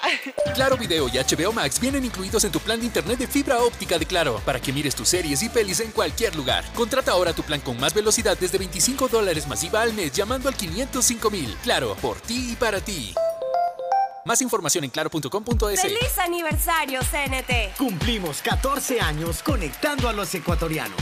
Gracias por impulsarnos y comprometernos a crecer de manera transparente, eficiente, innovadora y socialmente rentable. Nuestro objetivo de llegar a cada rincón del país nos fortalece a diario, brindando la mejor experiencia en servicios y productos de vanguardia. Trabajamos para ser líder en telecomunicaciones, por ustedes y para ustedes Sigamos creciendo juntos, fuertes y seguros. La CNT está comprometida con la rentabilidad social que transforma la manera de vivir de los ecuatorianos. Contáctanos para más información al 1-800-100-100. Atención al cliente. Asterisco 611, operador CNT. CNT Corporativo, arroba cnt.gov.es. Autorización número 1263. CNE, elecciones 2023. Estas semillas que ya no son una promesa sino una realidad nos ayudarán a mejorar nuestros cultivos. Este trabajo duro está en manos de agricultores como Erwin Chávez. Producir con calidad es alimentar el futuro a base de entrega y esfuerzo. Desde la prefectura honramos la palabra con la entrega de miles y miles de semillas de arroz y maíz certificadas. En Guayas, el progreso y desarrollo. Van Susana González. Prefecta Diccionario de la Real Academia de la Electricidad. Lámpara. Adjetivo calificativo. Usuario que hurta energía y equipos eléctricos. Persona que reconecta el servicio por su cuenta luego de un corte por deuda. Cliente que intenta evitar los cortes con coimas. Usuario que es testigo de estos actos y no denuncia. Ser lámpara significa más de lo que crees. Evita que tu vida se detenga por gente lámpara y denuncia al 1-800-26-35-37 o al 911. Con CENEL EP, tu vida sigue. Gobierno del Encuentro. Guillermo Lazo, presidente.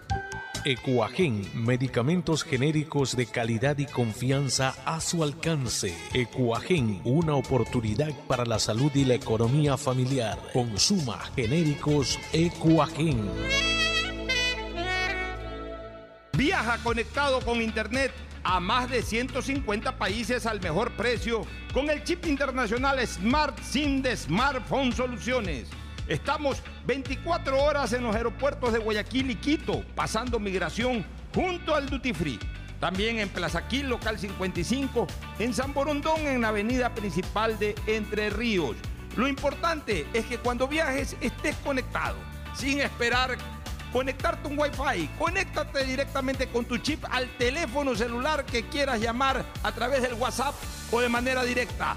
No lo olvides, Smart SIM de Smartphone Soluciones te espera en el aeropuerto con atención 24 horas al día. Compren Mole El Fortín. Todo para la familia y el hogar. Todo para la belleza y el deporte. Todo para la salud. Paga todos tus servicios y disfruta del patio de comidas. Mole El Fortín. Te conviene.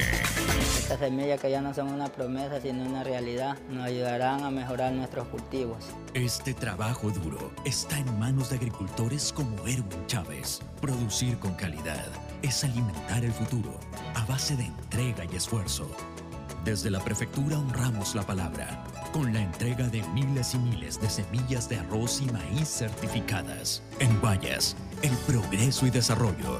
Van Susana González, prefecta de La alcaldía informa que ya puedes registrarte al programa Generación Digital Si eres estudiante de primero de bachillerato, décimo y noveno año de colegio fiscal o fiscomisional, ingresa a www.generaciondigitalgye.com y regístrate para que puedas acceder a una de las tablets que la alcaldía te obsequiará para que estudies y te conectes al futuro. El bienestar de la gente se siente. Alcaldía Mi nombre es Irlanda Alegría Ávila. Las transacciones que más realizo en mi negocio son los pagos de servicios básicos. Un banco del barrio no solo es un negocio, es también el lugar donde puedes pagar tu planilla de luz, agua, teléfono e internet, enviar o cobrar giros nacionales y del exterior, o recargas de celular, televisión pagada e internet en pocos minutos y cerca de casa. Banco del barrio, en el corazón de tu barrio. Hay sonidos que es mejor nunca tener que escuchar. Porque cada motor es diferente. Desde hace 104 años, Lubricantes Gulf mantiene la más alta tecnología y calidad en línea de aceites para motores a diésel y gasolina. Está hecho con una fórmula especial para dar excelente protección a todo tipo de motores, evitando el desgaste prematuro de pistones, anillos y árbol de levas, ayudando a mantener limpio el motor y libre de depósitos que se forman por las altas o bajas temperaturas. Dele a su motor lo que se merece. Lubricantes Gulf, la más alta tecnología en lubricación. 104 años preservando la vida de su motor. Lubricantes Gulf. Gulf es más lubricante.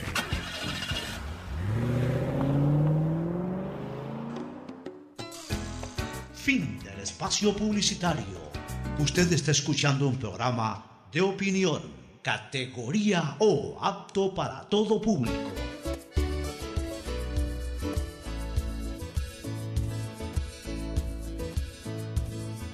Camino sobre tu piel morena y siento tu latido.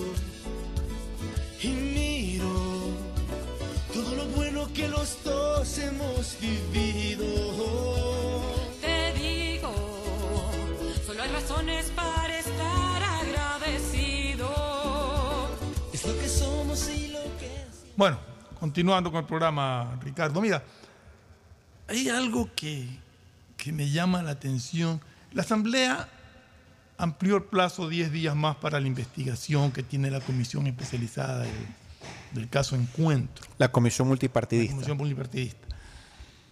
Pero escuché a uno de los miembros de la comisión decir que no hay nada que vincule al presidente Lazo con esta trama, pero que están viendo cómo prácticamente cómo encuentran causales por omisión. O sea, ¿qué, qué es eso?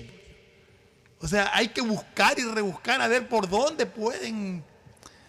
o sea, realmente me causó indignación y risa una cosa de esa naturaleza. Mira, Fernando, yo lo he dicho aquí en, en los programas que he participado, que yo creo que existe un interés de la mayoría opositora de generar una destitución constitucional del señor presidente Estamos Guillermo de Lazo. acuerdo, ¿no? ¿ya? Y obviamente una de las estrategias, porque, porque son varias estrategias, este, Fernando.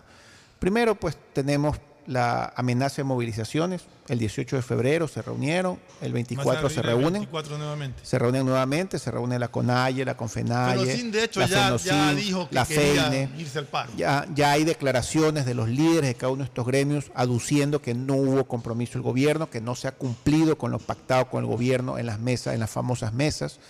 Ya, entonces todo hace prever o, o presumir de que se van a declarar en movilizaciones a partir del 24 de febrero. Entonces, eso es un problema grave, no para este gobierno, sino para cualquier gobierno y para el país también. Porque eso va a ocasionar que el riesgo país se vuelva a disparar, que las actividades productivas se saboteen, Ahuyenta la inversión que extranjera. la que haber inversión, ahorita. que la credibilidad del presidente se, se desgaste. Ya no hay Patricio Carrillo para que lo defienda, porque sí quiero hacer hincapié en que al señor Patricio Carrillo lo van a freír en aceite, a brostizar estos próximos días en la Asamblea, lo tildan de asesino para abajo, ya, pero Patricio Carrillo yo siempre lo consideré una persona que peleó en las movilizaciones de octubre del 2019 y peleó en las movilizaciones de junio del 2022. En el primer caso como comandante general de la policía, en el segundo caso como ministro del, Inte- de- de- del Interior. Lo que yo no entiendo es cómo pueden acusarlo a Carrillo de uso excesivo de la fuerza cuando destruyeron Quito. Y, y aparte que Carrillo, discúlpeme, si alguien quedó herido o murió una que otra persona, fueron situaciones totalmente fuera del control de Carrillo. Yo, yo creo, yo, yo como ecuatoriano creo que Carrillo hizo lo correcto. Actuó de manera firme, contundente, respetuosa y, dentro de los cánones legales, dándole, las órdenes a la policía para que actúen de la forma más considerada posible dentro de los parámetros de la policía. Entonces, a mí me da pena que a Carrillo lo vayan ahorita a brostizar en la asamblea y lo tilden de asesino para abajo. Pero yo quiero ver pues el Capi Zapata pues controlando las nuevas movilizaciones, si es que hay nuevas movilizaciones, porque yo tengo un criterio del Capi Zapata muy pobre, considero que él no está preparado para, para ejercer la calidad de ministro del Interior y bueno, probablemente le corten a problemas más graves todavía de los que tuve en las dos movilizaciones anteriores con el Capi Zapata. Dios ojalá me dé un, un trompón en la mandíbula y tenga que traerme mis palabras, pero yo veo que aquí hay una estrategia eh, Ojalá que no haya movilización. direccionada a, a- a tumbar al presidente Guillermo Lazo. Entonces, el tema de las movilizaciones están ahí, están ahí, la pelota está boteando. Yo creo que va a haber movilizaciones. Es cuestión de escuchar los diferentes pronunciamientos, los diferentes líderes, donde Leonidas Isa, el señor de acá de la FEI, o sea, todos anuncian Ayer decíamos con Pocho que, que causales para un juicio político no existe. La Corte Constitucional se apega a derechos, Claro. no se las va a dar. Pero en esta comisión multipartidista andan buscando, y eso es, lo, eso es lo, lo que irrita, que no es que se ciñan a decir, ok, aquí no hay pruebas, presidente no. Están buscando Mira. y rebuscando, ver que por omisión, que por aquí, que por allá. O sea, Apa- aparte- realmente pero aparte, pero, vergonzoso pero aparte también. de eso, Fernando, Pocho, ex- Pocho ya está acá o no? No, está ahí lo todavía. vemos. ¿Sí, sí, aquí estamos. Ah, ya, ya se, se- se cambió de camiseta, pues, Ah, Pocho. sí, se quitó Ya. las gafas, se cambió la camiseta. Estoy todo. escuchándolo. Ya. Eh, entonces, aparte de eso, pues también está el pronunciamiento del Tribunal Constitucional Electoral del tema de la recolección de firmas para la revocatoria de mandato, que yo creo que también alguien un proceso de o algo, cero otra vez. ¿no? o algo lo está impulsando. Ya, aparte, pues tenemos eh, cierta prensa del país dándole duro al presidente todos los días. Eh, alguna prensa, no toda, pero una parte de la prensa del país que, que probablemente podemos decir que ya no es objetiva, sino que hay un subjetivismo ahí por medio. Y la comisión multipartidista, que yo creo que se apresta a recomendar juicios políticos. Yo no soy brujo, ni mago, ni, ni de Santo Domingo de los Sáchilas, pero yo creo que la comisión multipartidista va a recomendar el juicio político Sí, sí, ya digo, fundamentado buscando por dónde. en un tema de omisión o de ignorancia, que, que- que lo que ha dicho el, el- el delegado de la izquierda democrática en esa comisión multipartidista es que como no encuentran un vínculo frontal, expreso, contundente, donde el presidente Lazo pudo haber sido cabeza o jerarquía o haber dado las órdenes respectivas para estas irregularidades, están buscándolo desde el punto de vista de la omisión, de que él supo, pero no hizo nada, ni evitó que esto continuara o que esto se, se concretara. Y, y lastimosamente... Pero a ver, pero Ricardo, Ricardo, Te escucho, Pocho. eh, analicemos despacito el tema. Primero, estamos hablando para juicio político y me imagino que si Correcto. están eh, eh, queriendo vincular por omisión al presidente de la República en el tema de la mafia de los albaneses, eh, eh, la- el argumento va a ser eh, pedir un juicio político por temas de atentar contra la seguridad del Estado. Me imagino que por ahí Correcto, es la causal, es la numeral 1 ¿cuál? del artículo 129, atentar contra la seguridad del Estado. La- la no es el segundo, de cohecho, no, eso no es, es el primero. Ya, ya. Vamos por, vamos por la causal 1, que tendrá que ser avalada por la Corte Constitucional. No es que decide esta comisión, el Pleno respalda con una mayoría eh, lo que propone la comisión y ya inmediatamente se llama juicio político. No, eso tiene que ir a la Corte Constitucional para tener el aval constitucional. Ya, vamos, eh, eh, vamos des- deshilachando de a poco este tema. Es un tema muy, muy serio, muy grave. En primer lugar, ya reconocen de que el presidente no tiene un vínculo de acción, ni siquiera bajo criterio de influjo psíquico, como por ahí se lo, se lo atribuyeron al expresidente Correa. O sea, no tiene ningún vínculo de acción. Eso es importante que quede claro. No hay ningún vínculo, o sea, no hay ninguna influencia del presidente de la República. Aún en el análisis que ha hecho esa propia comisión de opositores, no hay ningún vínculo del presidente de la República con acción. Es decir, ayudé en algo. Eso, eso ya queda descartado. Entonces ahora están buscando cómo eh, establecer el juicio político, la argumentación para juicio político bajo el criterio de omisión, de omisión, es decir, de que no hizo nada. Recuérdese que podría tener un argumento constitucional para aquello. Los funcionarios públicos son responsables por sus acciones y omisiones Así es, en el ejercicio de su cargo. A eso iba a la decir. Constitución Política del Estado. Ok. ¿Hasta qué punto el presidente actúa, digamos, ha desarrollado una omisión? De lo que sabemos, el presidente de la República ha liderado una lucha antinarcótica que incluso es mucho más evidente y también tremendamente más cuantificada que la lucha antinarcótica desarrollada por los gobiernos que lo antecedieron. Se ha demostrado en muchas ocasiones por número, por cantidad de toneladas de droga incautada, que en el gobierno del presidente Lazo se ha incautado más droga que en el gobierno del presidente Moreno y que en el gobierno del presidente eh, el eh, tercer Rafael país, Delgado. el tercer país en el mundo con mayor incautación de drogas. lo- lo- es uno de los países con mayor incautación de droga. Entonces, ¿dónde está la omisión en una lucha Eh. contra, contra, los carte- contra los carteles de la droga? Otra cosa es lo que nosotros hablamos, de que la inseguridad del Estado, el presidente debería mejorar temas de inseguridad ciudadana, preocupándose un poco más allá del crimen organizado, la inseguridad del delito, de los delincuentes comunes. Eso es otra cosa, que no tiene nada que ver con esto.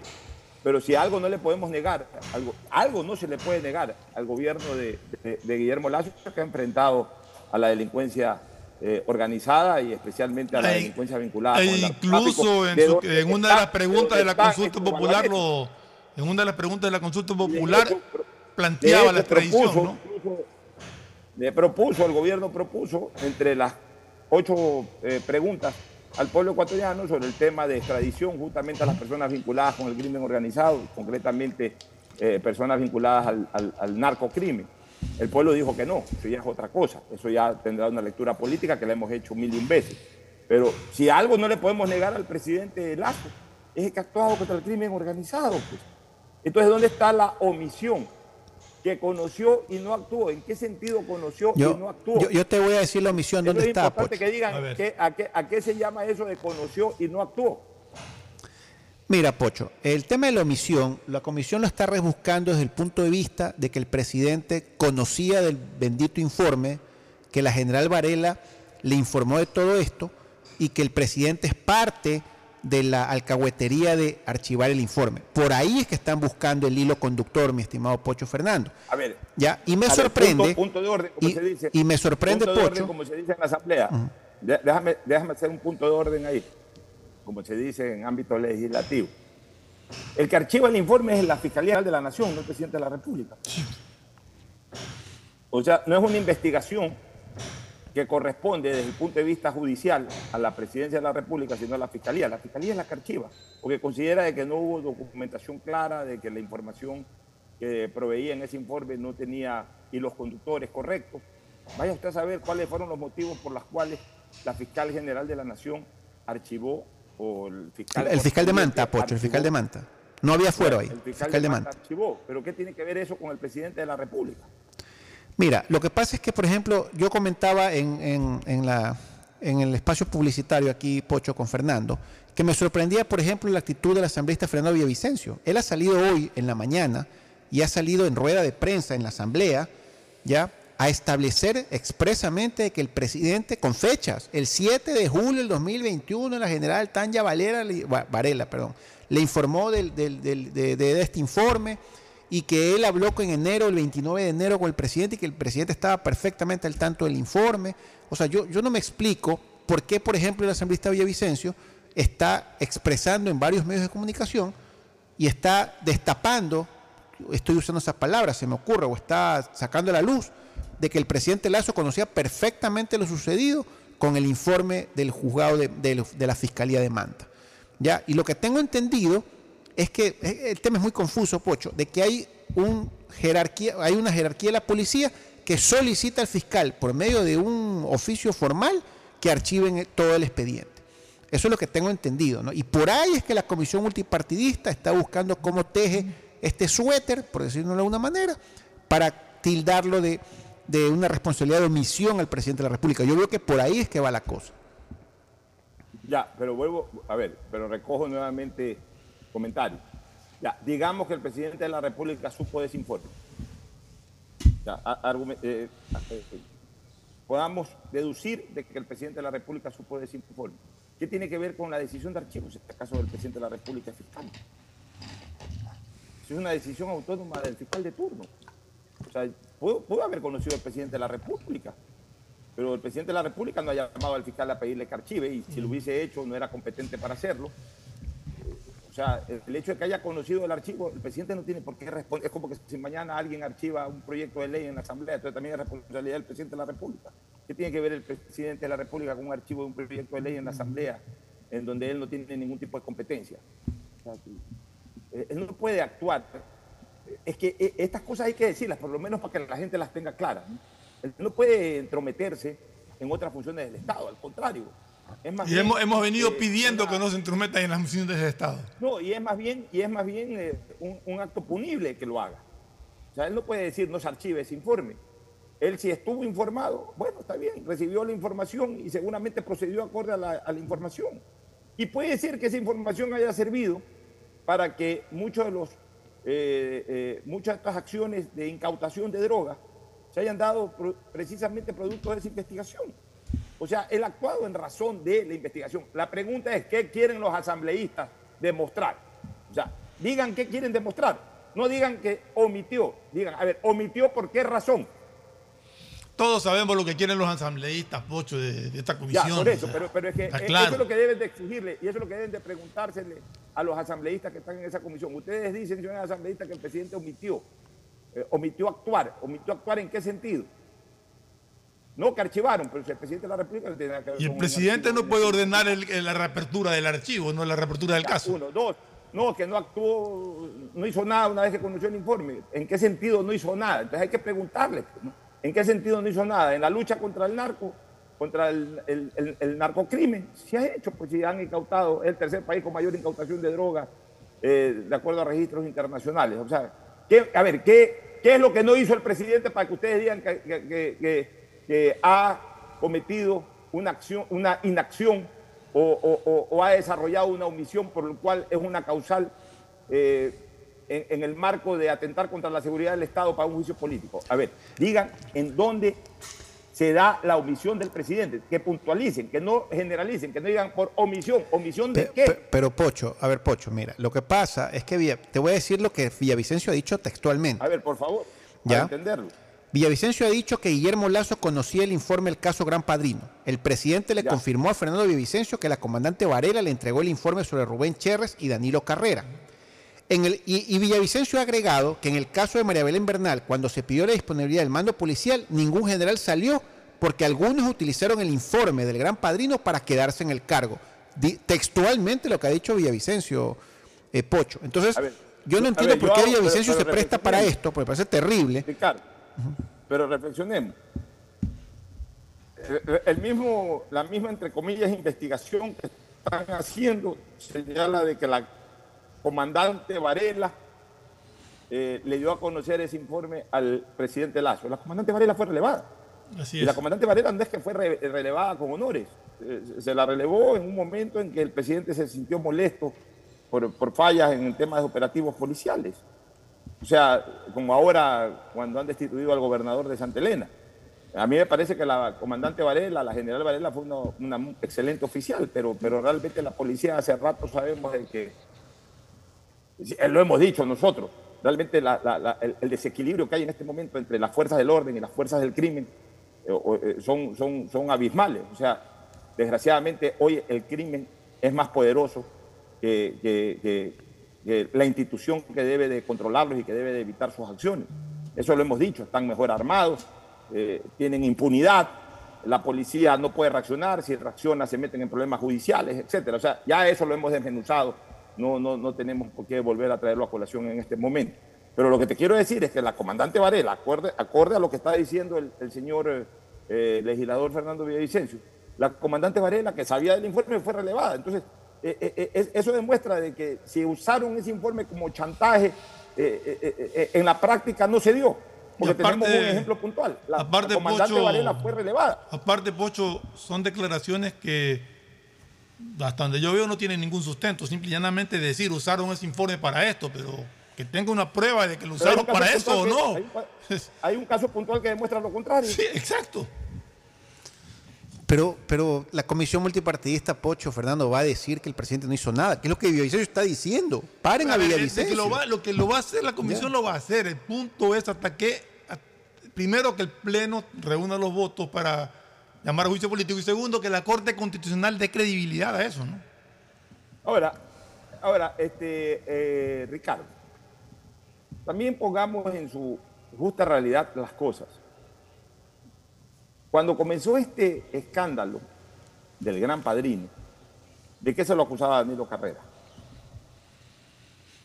De que eh, su nombre aparecía en gestiones que hacía Rubén Cherres desde el punto de vista administrativo. De eso se lo acusaba Danilo Carrera, de que sí que eh, eh, ponían un ministro a nombre de Danilo, cosa que tampoco nunca se ha comprobado, que ponían un funcionario a nombre de Danilo, cosa que tampoco nunca se ha comprobado. En ningún momento, en ningún momento, en, esos informes que salían del Gran Padrino, se vinculaba a Danilo Carrera con la mafia albanesa, por favor, en ningún momento. Ah, que después, como la figura central de esa investigación del Gran Padrino, terminó siendo Rubén Cherres. Después descubrieron algún tipo de relación de Rubén Cherres, que también tendrán que comprobarla, algún tipo de relación de Rubén Cherres por unos paquetes societarios con- con una o dos personas de esta mafia albanesa. Eso no quiere decir que porque Rubén Cherres tenía esa relación, que obviamente tendrán que comprobarla, en algún momento tendrá que explicar a Cherres, ya Danilo Carrera esté vinculado a la mafia albanesa. pues. Porque en la investigación original lo que se estaba hablando es de que usaban el nombre de Danilo Carrera o que por lo menos salía el nombre de Danilo Carrera para, para influencias en, en- en- en- públicos. eh, designación de cargos. Pero en ningún momento, en ningún momento en los informes del Gran Padrino se vinculó a Danilo Carrera con la mafia albanesa. ¿Por qué tienen que vincular a Danilo Carrera con la mafia albanesa? pues? Es que a mí me parece absolutamente injusto y me parece también que son temas tan delicados de, de- de- de vincular a personas con mafias eh, eh, relacionadas con el narcotráfico solamente por un tema de relación personal con una persona en particular.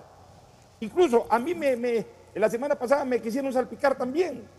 O sea, ¿qué, culpa tiene uno de tener una relación de amistad, una relación social con, con- una persona o con dos personas que con el tiempo, con el tiempo de repente se descubre que tienen otro tipo de vínculos? ¿Acaso uno conoce todas las, todas las actividades de sus amigos? Yo no conozco todas tus actividades, Ricardo. Tú no conoces todas mis actividades. Nos vemos, nos frecuentamos, pues, compartimos un micrófono, eh, compartimos algún tipo de diálogo, pero no necesariamente yo sé qué haces tú las 24 horas del día o qué hago yo las 24 horas del día. pues. Entonces, mañana pasado yo, tú o quien sea sale salpi- salpicado con un... Y, eso, eso necesariamente ya conlleve a que todas las personas del entorno tengan que ser salpicadas también. O sea, est- estamos llevando este tema, por politizar demasiado estos temas, estamos llegando y llevando a la irresponsabilidad de involucrar en uno de los delitos más execrables a gente que con absoluta seguridad es inocente en ese tipo de temas. pues. Porque si yo incluso tengo dudas, si yo incluso tengo dudas de que Danilo Carrera haya participado en temas de, de- nombramiento, pero igual, por ahí podría ser que, aunque sea algún momento recomendó un conserje y a ese conserje lo emplearon, ya. Por ahí, por eso digo, tengo dudas de que no lo ha hecho, pero a lo mejor pueden demostrar que sí lo han hecho. Por lo que sí estoy absolutamente seguro es que Danilo Carrera no tiene nada que ver con temas de narcotráfico. O sea, e- e- ese es mi criterio, pues, Fernando. y- No, y yo estoy de acuerdo contigo, yo también creo que Danilo en eso no se mete. Tampoco puedo ensuciar a todo el mundo simplemente porque, porque alguien dijo por ahí una cosa.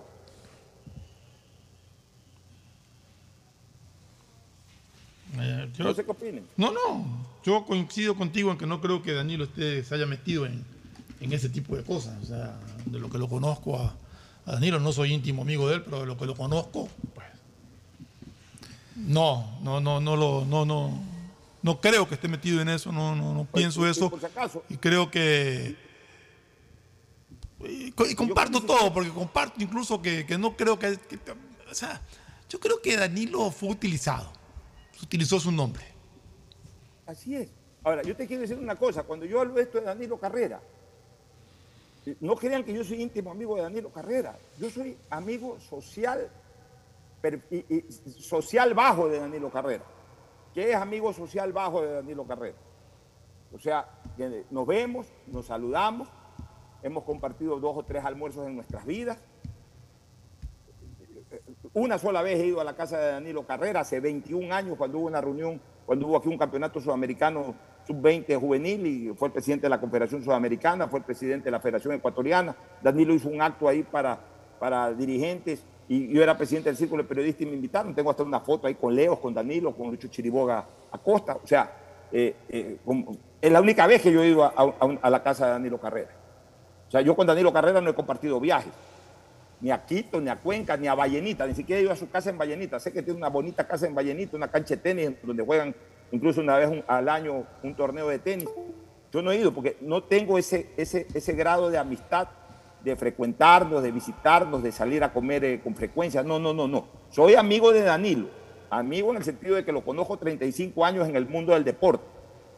Y soy amigo cuando nos vemos, saludamos. También hemos tenido nuestros contrapuntos en algún momento por la ley del deporte que yo impulsé soy, amigo, digamos, de, vernos, de conversar, si que nos vemos, no de llamarnos por teléfono. Yo, yo habría hablado 10, 15 veces por teléfono con Danilo Carrera, no he hablado más. O sea, por eso digo, soy un, tipo, soy un amigo social bajo, no un amigo social alto, de los que anda todo el tiempo eh, con él, ni, íntimo amigo tampoco. Pero lo suficiente para conocerlo, porque lo conozco 35 años y conozco su trayectoria, para estar absolutamente seguro de que él no tiene nada que ver con el tema de- de- del, del narcotráfico.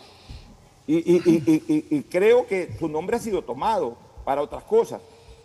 Y, por último, y por último, ok, si que se demuestra de que no, que sí, que Danilo sí sabía o sí influyó o lo que sea para poner a un ministro, a un subsecretario, ok, está bien, que, que responda por Que eso, responda por eso, no necesariamente, no necesariamente porque después la investigación derivó en que una de las personas vinculadas con él también tiene cierto vínculo con el narcotráfico, cosa que también tiene que comprobarse.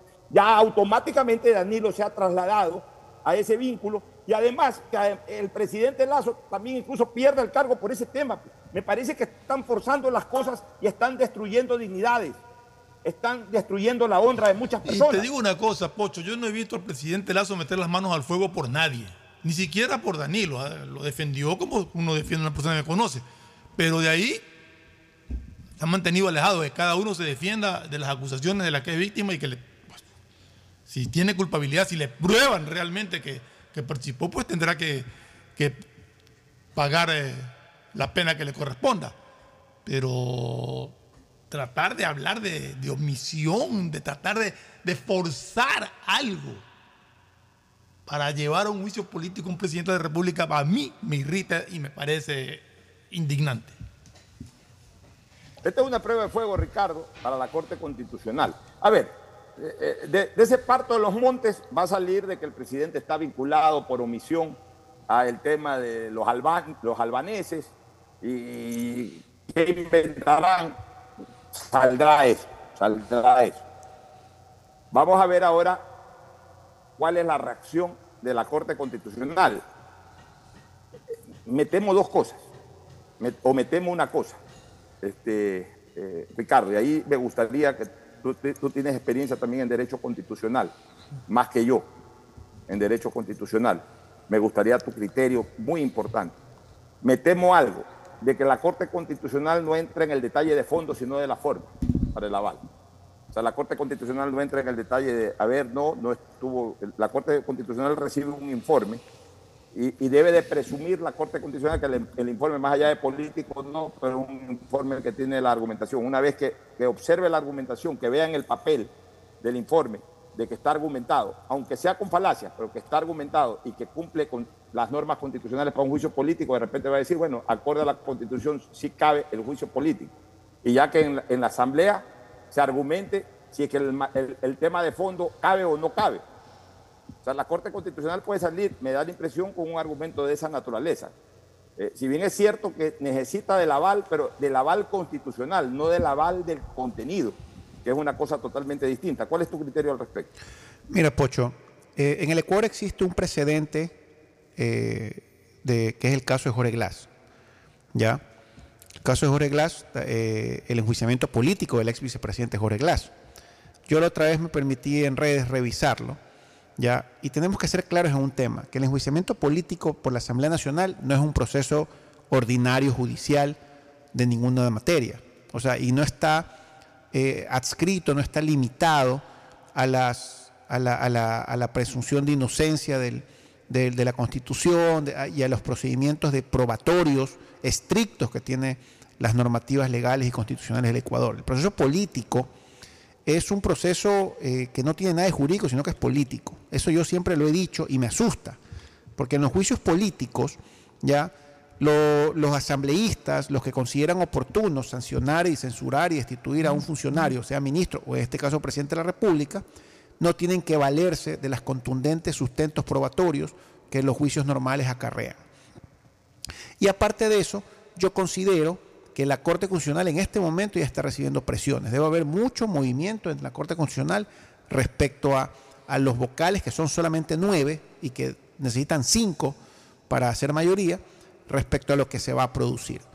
Eh, el, caso de Jorge Glass, eh, cuando a Jorge Glass se le inició el juicio político, no había ninguna sentencia judicial respecto a unas supuestas irregularidades de Jorge Glass en, la- en- en el ejercicio de su respectivo cargo. ¿Ya? Había muchos comentarios respecto a su involucramiento en varias irregularidades del Estado, pero no había sentencias judiciales que permitan darle mayor soporte y justificativo a ese juicio político. Y aquí yo me temo que eh, la recomendación de la comisión y el pleno, porque el pleno tendrá que tomarlo, el, Consejo de Administración Legislativa y después el pleno, no van a dar los, documentos probatorios ni las pruebas contundentes porque es, es un sencillo juicio político. Yo, yo estoy muy pesimista, estoy muy adolorido por lo que le va a pasar al Ecuador en las próximas semanas y meses, porque vamos a entrar en una espiral terrible política y de violencia con las movilizaciones que, están en este momento anunciando los jefes de los diferentes gremios sociales. Y yo creo que se le vienen dos meses al Ecuador extremadamente duros, donde va a haber una tormenta perfecta para tratar de deshacerse del presidente Guillermo Lazo. Pero, Ricardo, Ricardo, mira, y en esto sí voy a ser muy contundente, Fernando, en esta recomendación al presidente de la República. Con quien no hablo desde hace mucho tiempo, me llevo bien, pero no hablo desde hace mucho tiempo. Yo, yo me desconecté, o sea, recibo información del presidente, pero yo no, no, no- doy consejos, no doy opiniones, no doy nada. Nunca me las ha pedido el presidente. Yo tampoco, por ahí he dado un par de criterios por WhatsApp, pero sobre temas políticos, pero con mucho tiempo atrás. En, lo- en los últimos tiempos, la verdad, yo no tengo ningún tipo de vínculo ni de conversación con el señor presidente de la República. En, ese sentido, en ese sentido, este, Fernando, yo creo que debemos de, pensar en una cosa. El presidente de la República tiene que llamar ya, a- tiene que firmar ya el decreto de muerte cruzada. El presidente de la República no puede esperar a ver qué pasa con ese informe después de 10 días que le va a salir eh, en contra. Eh, eh, esperar que, que- determina el Pleno, que le va a salir en contra. Esperar que define la Corte Constitucional, que le salga en contra o no. Si le sale en contra, va a juicio político. Si va a juicio político, va a ser destituido, porque ya ahí no hay manera de cambiar las matemáticas, por un lado. Y por otro lado, si no le sale en contra, van a haber estas manifestaciones sociales que le van a salir a las calles y, al final se puede imponer un acto de hecho sobre el acto de derecho. El Pero ahí hay, ya ahí- ahí tiene que hay- llamar- pero ahí hay varias cosas, porque justamente lo que están buscando es presionarlo al presidente para que llame a la muerte cruzada. que ya- eh, Eso pero, es lo que están es haciendo. que ya- pero es Yo sí creo que- el ver, pero- presidente tiene que saber, el, el presidente tiene que saber una cosa, que ya la situación política en este momento no da para más. Dé- Déjame terminar Sí, mi, mi- mi- chica. mi- mi- para, para que me contestes la, la inquietud que me queda. Entonces yo creo que el presidente, y no sé si el tiempo le dé, ya será la pregunta, esperar el, el fallo de la Corte Constitucional. Y si la Corte Constitucional da paso al juicio político, en ese momento firmar la muerte cruzada. Fernando, Porque firmarla ahorita es lo de darle gusto, es 15 lo que están buscando. Pero lo que están buscando es presionarlo, presionarlo al máximo. Pero Fernando, escúchame una cosa. Escúchame Porque a la cosa. larga, si él firma la Ya, muerte, pero si él firma la muerte cruzada, es que hay dos panoramas. Una cosa, una cosa es un juicio político al presidente. Pongámoslo ya desde el punto de vista de, de intereses políticos. Una cosa es un juicio político al presidente de la República donde tiene que conseguir 92 votos. Y si lo mira desde, desde desde políticamente. ¿Qué pasa? Lo destituyen, ¿quién lo reemplaza? El vicepresidente hasta que termine el periodo. Pero si firma Sí. la muerte cruzada, ¿qué pasa? Tiene que llamar elecciones. Está bien, Fernando, escúchame una cosa. Hay momentos en la vida en que ya no Entonces- te queda otro camino, otro camino que jugarte. O sea, el presidente de la República, si no firma la muerte cruzada, es muy probable que lo destituya. ¿Cuántos lo votos se necesitan para llamar a juicio político al presidente? de la Solo República? 46. Solo 46. Sí, sí, No. poquitos, sí, sí. Tienen los votos para destituirlo, mucho más para, para juicio político. Los 92 Claro. votos es más complicado. Para destituirlo al final del juicio No, no, político. para llamarlo juicio Para político. llamarlo No, no, los 92 lo 70. tienen, este, Ricardo. Los 92 lo tienen. 70. Se acaban de aprobar algo con 106 votos. La ampliación del informe. Eso fue la ampliación del, del plazo, nada más. Bueno, pero esos son los votos que están en contra ahorita del gobierno. Ya, ya, eh, a la 108 hora de la votos hora, 108 fueron, sí. a la hora de la hora, lo conozco por experiencia, se viran hasta los que están a favor hoy. No te digo los de su propio movimiento, ya sería una vergüenza. Pero todos esos aliados, todos esos eh, del bam, boom, bim, bam, bim, bam, boom, no sé Lo, estamos viendo esos- con Villavicencio. todos esos se le van a virar, yo lo viví. Yo lo viví en, en el Congreso. En el Congreso cuando eh, hubo lo de la famosa pichicorte y todo, que hubo una resistencia al gobierno de Lucio Gutiérrez, el MPD, todos esos movimientos que estaban alineados con Lucio Gutiérrez, ya cuando las manifestaciones fueron muy fuertes y todo, fueron los primeros en estar en la CISPAL dando el voto para la, declaratoria de abandono del presidente Gutiérrez. Yo conozco la política desde adentro, por Dios. Entonces, al presidente, hasta los del Bim Bambú, bim bambú, bam bam bum, no sé cuánto, bom bom bum. Todos esos se le van a terminar yendo a la hora de la hora. Si, el presidente demora demasiado tiempo en la muerte cruzada, va a quedar, va, a quedar como que es una decisión in extremis por defenderse a toda costa. O sea, ya cuando prácticamente ya está iniciándose la votación para destituirlo, ahí manda la muerte cruzada. Va a quedar como que una decisión para defenderse en última instancia. Va a tener a la gente en las calles. Mi- mi criterio, si yo fuera en este momento asesor del presidente de la República, ¿yo qué le diría al presidente de la República? Señor presidente, declare ya la muerte cruzada. Disuelva la Asamblea constitucionalmente, como es el tema de la, de la muerte cruzada. Y bueno, sí, habrá que convocar elecciones después de seis meses, lo que sea. Realmente las elecciones se producirían en diciembre, enero del próximo año. Sino que se van a producir mañana, después de 15 días. Entre que se convoca elecciones y todo. El presidente puede gobernar eh, ocho, nueve, y, y por último, si decide no lanzarse, ya fue presidente casi tres años, en un país que es ingobernable, en un país que es inmanejable, ya hizo lo mejor posible, lo que él consideró lo mejor posible. Ya para qué vivir también este tormento, este infierno. No va a poder gobernar así. O sea, peor es lo que le puede venir políticamente en poco tiempo más. Ya, ya es una situación insostenible para el presidente este. Ya le están inventando cualquier cosa, lo están vinculando con el narcotráfico de una manera terriblemente injusta, pero lo están vinculando. Va a salir un informe de la Asamblea, o sea, ya, o sea, ya desgraciadamente cesó. O, o- o- ya fue, eh, eh, eh, la presión fue tan fuerte que ya en este momento la única manera de, de- de cesarla es con el sacrificio.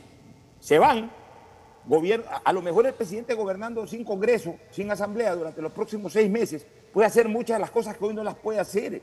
Puede comenzar a subir su imagen y ahí él decidirá si se lanza de nuevo o no se lanza. O por lo menos, si que no se lanza, puede, hacer muchas, puede tomar muchas decisiones que, van a ayudar a mejorar su imagen y sale por la puerta grande. Con este Congreso él no puede gobernar, con esta Asamblea él no puede gobernar un día más. O sea, e- e- es, es- es- es como, es como vivir con un cáncer terminal dos años y medio. eh, Para cualquier cuerpo es inaguantable. El presidente tiene que llamar a muerte cruzada. Así eso signifique que después de siete, ocho meses él también tenga que abandonar el poder. Se le va a pasar a cualquier decide, presidente. O así lo decide el pueblo ecuatoriano. Pero no porque, porque el destino inmediato del presidente va a ser muy complicado. Va a ser muy complicado. Tiene dos frentes, el frente político y ya se le abre el frente de las calles, que es el más fuerte. Entonces es preferible, a lo mejor ese frente de las calles disimula, disminuye en el momento de la muerte cruzada. Porque ya, ok, ya los activistas ya se van a preocupar de la campaña electoral que viene en 7, 8 meses y no de estar jodiendo en este momento en las calles. Pero, pero mientras el presidente no declare la muerte cruzada, va a tener por un lado el frente político, el frente constitucional en la Corte Constitucional y el frente callejero. Son tres frentes que lo van a rodear. Para un gobierno que hay que reconocer también es débil en este momento. Eh, tiene, eh, no, tiene un buen, no tiene un buen nivel de popularidad, uno. No tiene voceros, no tiene frenteadores políticos, dos. El presidente está disminuido físicamente en este momento, se está restableciendo hasta una intervención quirúrgica, tres. O sea, hay una serie de cosas que por lógica, decían los jesuitas, la lógica es el camino a la verdad. Por lógica, realmente conllevaría a pensar que la mejor decisión que puede tomar el presidente de la República lo más pronto posible es la declaración de muerte cruzada.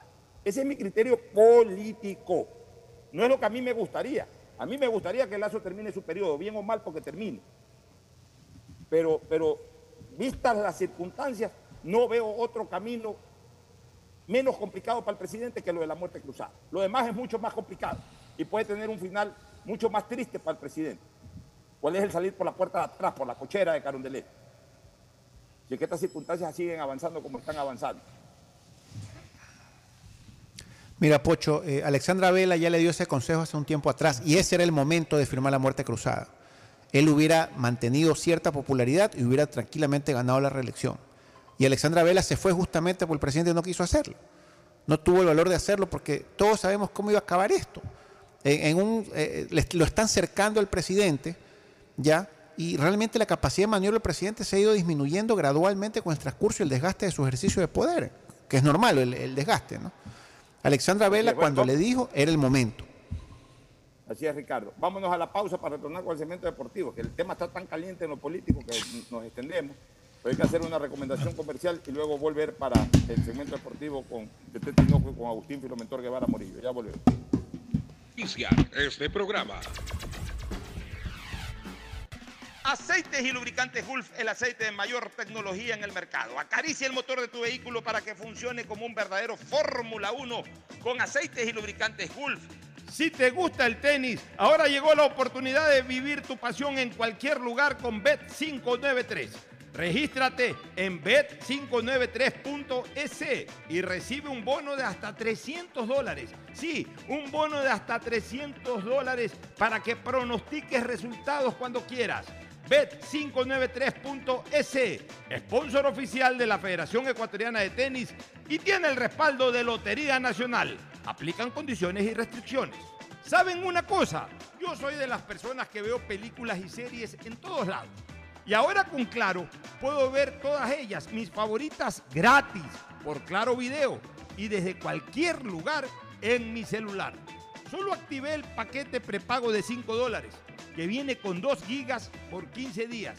Y la suscripción de Claro Video con 10 gigas gratis para ver de todo. Solo activé en mi Claro o también pude haber ido a mi punto Claro favorito. Cuando requieras medicamentos, solicita a la farmacia de tu barrio que sean genéricos de calidad. Y estos tienen que ser de Cuajén. Son de calidad y al alcance de tu bolsillo, al alcance de la economía familiar. Pedagogía, diseño, arquitectura, economía, medicina, comercio, turismo, nutrición, literatura, computación, psicología, trabajo social, electricidad, agronomía, animación digital. Son tantas las carreras que te ofrece la Universidad Católica Santiago de Guayaquil que no alcanzan a señalarse todas. Universidad Católica Santiago de Guayaquil siempre tiene sorpresas y beneficios para ti. Nuevas historias, nuevos líderes. CNT no deja de sorprendernos. Gracias al convenio logrado con Oracle, la marca mundialmente reconocida de innovación tecnológica, CNT cuenta con la mejor plataforma para la gestión de datos y aplicaciones. ¿Y esto qué significa? Muy sencillo, pues esta tecnología trae soluciones vanguardistas, seguridad y eficiencia en la administración de información de las empresas. ¿Y esto cómo beneficia a los usuarios? Es que esta nube tecnológica te va a permitir manejar la información de tu negocio optimizando tiempos de respuesta, eficiencia en costos sin invertir en servidores ni licencias, seguridad en el acceso, máximo rendimiento al contar con equipos especializados, crecimiento en recursos y alta disponibilidad de información. Por esto y más, CNT y Oracle son el aliado ideal para el desarrollo de tu negocio o empresa. Contáctanos para más atención 1-800-100-100, atención al cliente, asterisco 611, operador CNT, CNT corporativo arroba cnt.gov.es. La CNT está comprometida con la rentabilidad social que transforma la manera de vivir de los ecuatorianos. Estas semillas que ya no son una promesa sino una realidad nos ayudarán a mejorar nuestros cultivos. Este trabajo duro está en manos de agricultores como Erwin Chávez. Producir con calidad es alimentar el futuro a base de entrega y esfuerzo. Desde la prefectura honramos la palabra con la entrega de miles y miles de semillas de arroz y maíz certificadas. En Guayas, el progreso y desarrollo. Van Susana González, prefecta del Guayas. La alcaldía de Guayaquil presenta su aplicación Mimuni. Una app donde podrás acceder a servicios municipales, reportar incidentes en tu sector, información sobre obras, inscribirte en programas municipales y enterarte de todos los eventos que la ciudad tiene para ti. Descarga ya la app Mimuni en App Store y Google Play. El bienestar de la gente se siente. Alcaldía de Guayaquil. Autorización número 608. CNE, elecciones 2023. Viaja conectado con Internet a más de 150 países al mejor precio con el chip internacional Smart SIM de Smartphone Soluciones. Estamos 24 horas en los aeropuertos de Guayaquil y Quito, pasando migración junto al Duty Free. También en Plaza Quil, local 55, en San Borondón, en la avenida principal de Entre Ríos. Lo importante es que cuando viajes estés conectado, sin esperar conectarte un Wi-Fi. Conéctate directamente con tu chip al teléfono celular que quieras llamar a través del WhatsApp o de manera directa. No lo olvides, Smart SIM de Smartphone Soluciones te espera en el aeropuerto con atención 24 horas al día. Ando con hambre, mijo. ¿Me puedo calentar una pizza? Claro. Usa el micro. Cuando se va la luz, tu vida se detiene. Evita los cortes pagando tu planilla en nuestra app o visitando nuestras oficinas. Con CENEL EP, tu vida sigue. Gobierno del Encuentro. Guillermo Lazo, presidente. Autorización número 597. CNE, elecciones 2023. Hola, ¿qué tal? Mi nombre es Jonathan Río Frío Rodríguez y mi local se llama Ferretería Ferre Norte JR. De verdad se hacen variedad de transacciones. Descargas de telefonía celular, cargas de televisión, de internet. Realmente se hace de todo. Un banco del barrio no es solo un pequeño negocio. Es también el lugar donde puedes realizar recargas de celular, televisión pagada e internet. Pagar tus servicios básicos, enviar o cobrar giros nacionales y del exterior en pocos minutos y cerca de casa. Banco del barrio, en el corazón de tu barrio. La alcaldía informa que ya puedes registrarte al programa Generación Digital. Si eres estudiante de primero de bachillerato, décimo y noveno año de colegio fiscal o fiscomisional, ingresa a www.generaciondigitalgye.com y regístrate para que puedas acceder a una de las tablets que la alcaldía te obsequiará para que estudies y te conectes al futuro. El bienestar de la gente se siente. Alcaldía de Guayaquil. Autorización número 609. CNE, elecciones 2023. ¿Eres de los que cuando empieza una novela o película no puedes dejar de verla? Tranquilo. Ahora puedes seguir viéndola en la tienda, en la calle o donde sea y gratis por Claro Video. Porque con tu paquete prepago de 5 dólares tienes 2 gigas por 15 días y la suscripción de Claro Video con 10 gigas gratis para que veas lo que quieras. Actívalo en Mi Claro o en tu punto Claro favorito. El Cupido del Amor llegó a Mall El Fortín y trajo las mejores actividades para que pases un día espectacular junto al amor de tu vida. Ven a Mall El Fortín este 14 de febrero y cántale el amor para ganarte una de las seis cenas románticas en un hotel 5 estrellas. Además, visita nuestro fabuloso Fotobook del Amor. No lo olvides, este 14 de febrero en Mall El Fortín, pásala con el amor de tu vida y llévate fabulosos premios. El amor de mi vida. Estas semillas que ya no son una promesa sino una realidad nos ayudarán a mejorar nuestros cultivos. Este trabajo duro está en manos de agricultores como Erwin Chávez. Producir con calidad es alimentar el futuro a base de entrega y esfuerzo. Desde la prefectura honramos la palabra con la entrega de miles y miles de semillas de arroz y maíz certificadas. En Guayas, el progreso y desarrollo.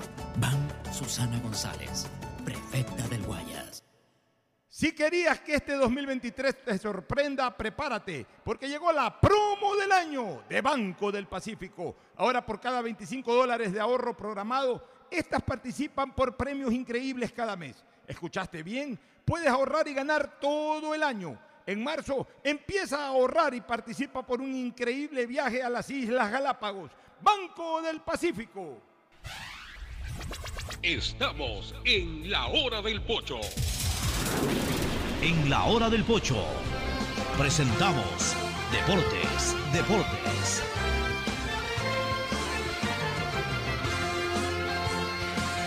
Muy, muy bien, ya estamos, ya estamos en el segmento deportivo de la hora del pocho con Agustín Filomentor, Guevara Morillo y Tete Tinoco. Vamos a, ver eh, la presencia de ambos acá en el, en el panel de la pantalla. La presencia de Agustín Filomentor, Guevara Morillo. Muchas gracias, muchas gracias, Pochito. Aquí estamos en la tarea deportiva. Ahí tiene que yo me asusté ayer cuando dice gol de Ever, Ever Valencia. Era Ever Valencia, ¿no? Ever. Ever Valencia, sí. Apareció En Ever DIM. Valencia que sorprendió allá. DIM. Y los Sí. colombianos, los colombianos hicieron de las suyas. Se salvó el Nacional, ¿no? Que lo diga entonces ahora. Tete, presenta la Tete. Ah, el- la presentación, por supuesto.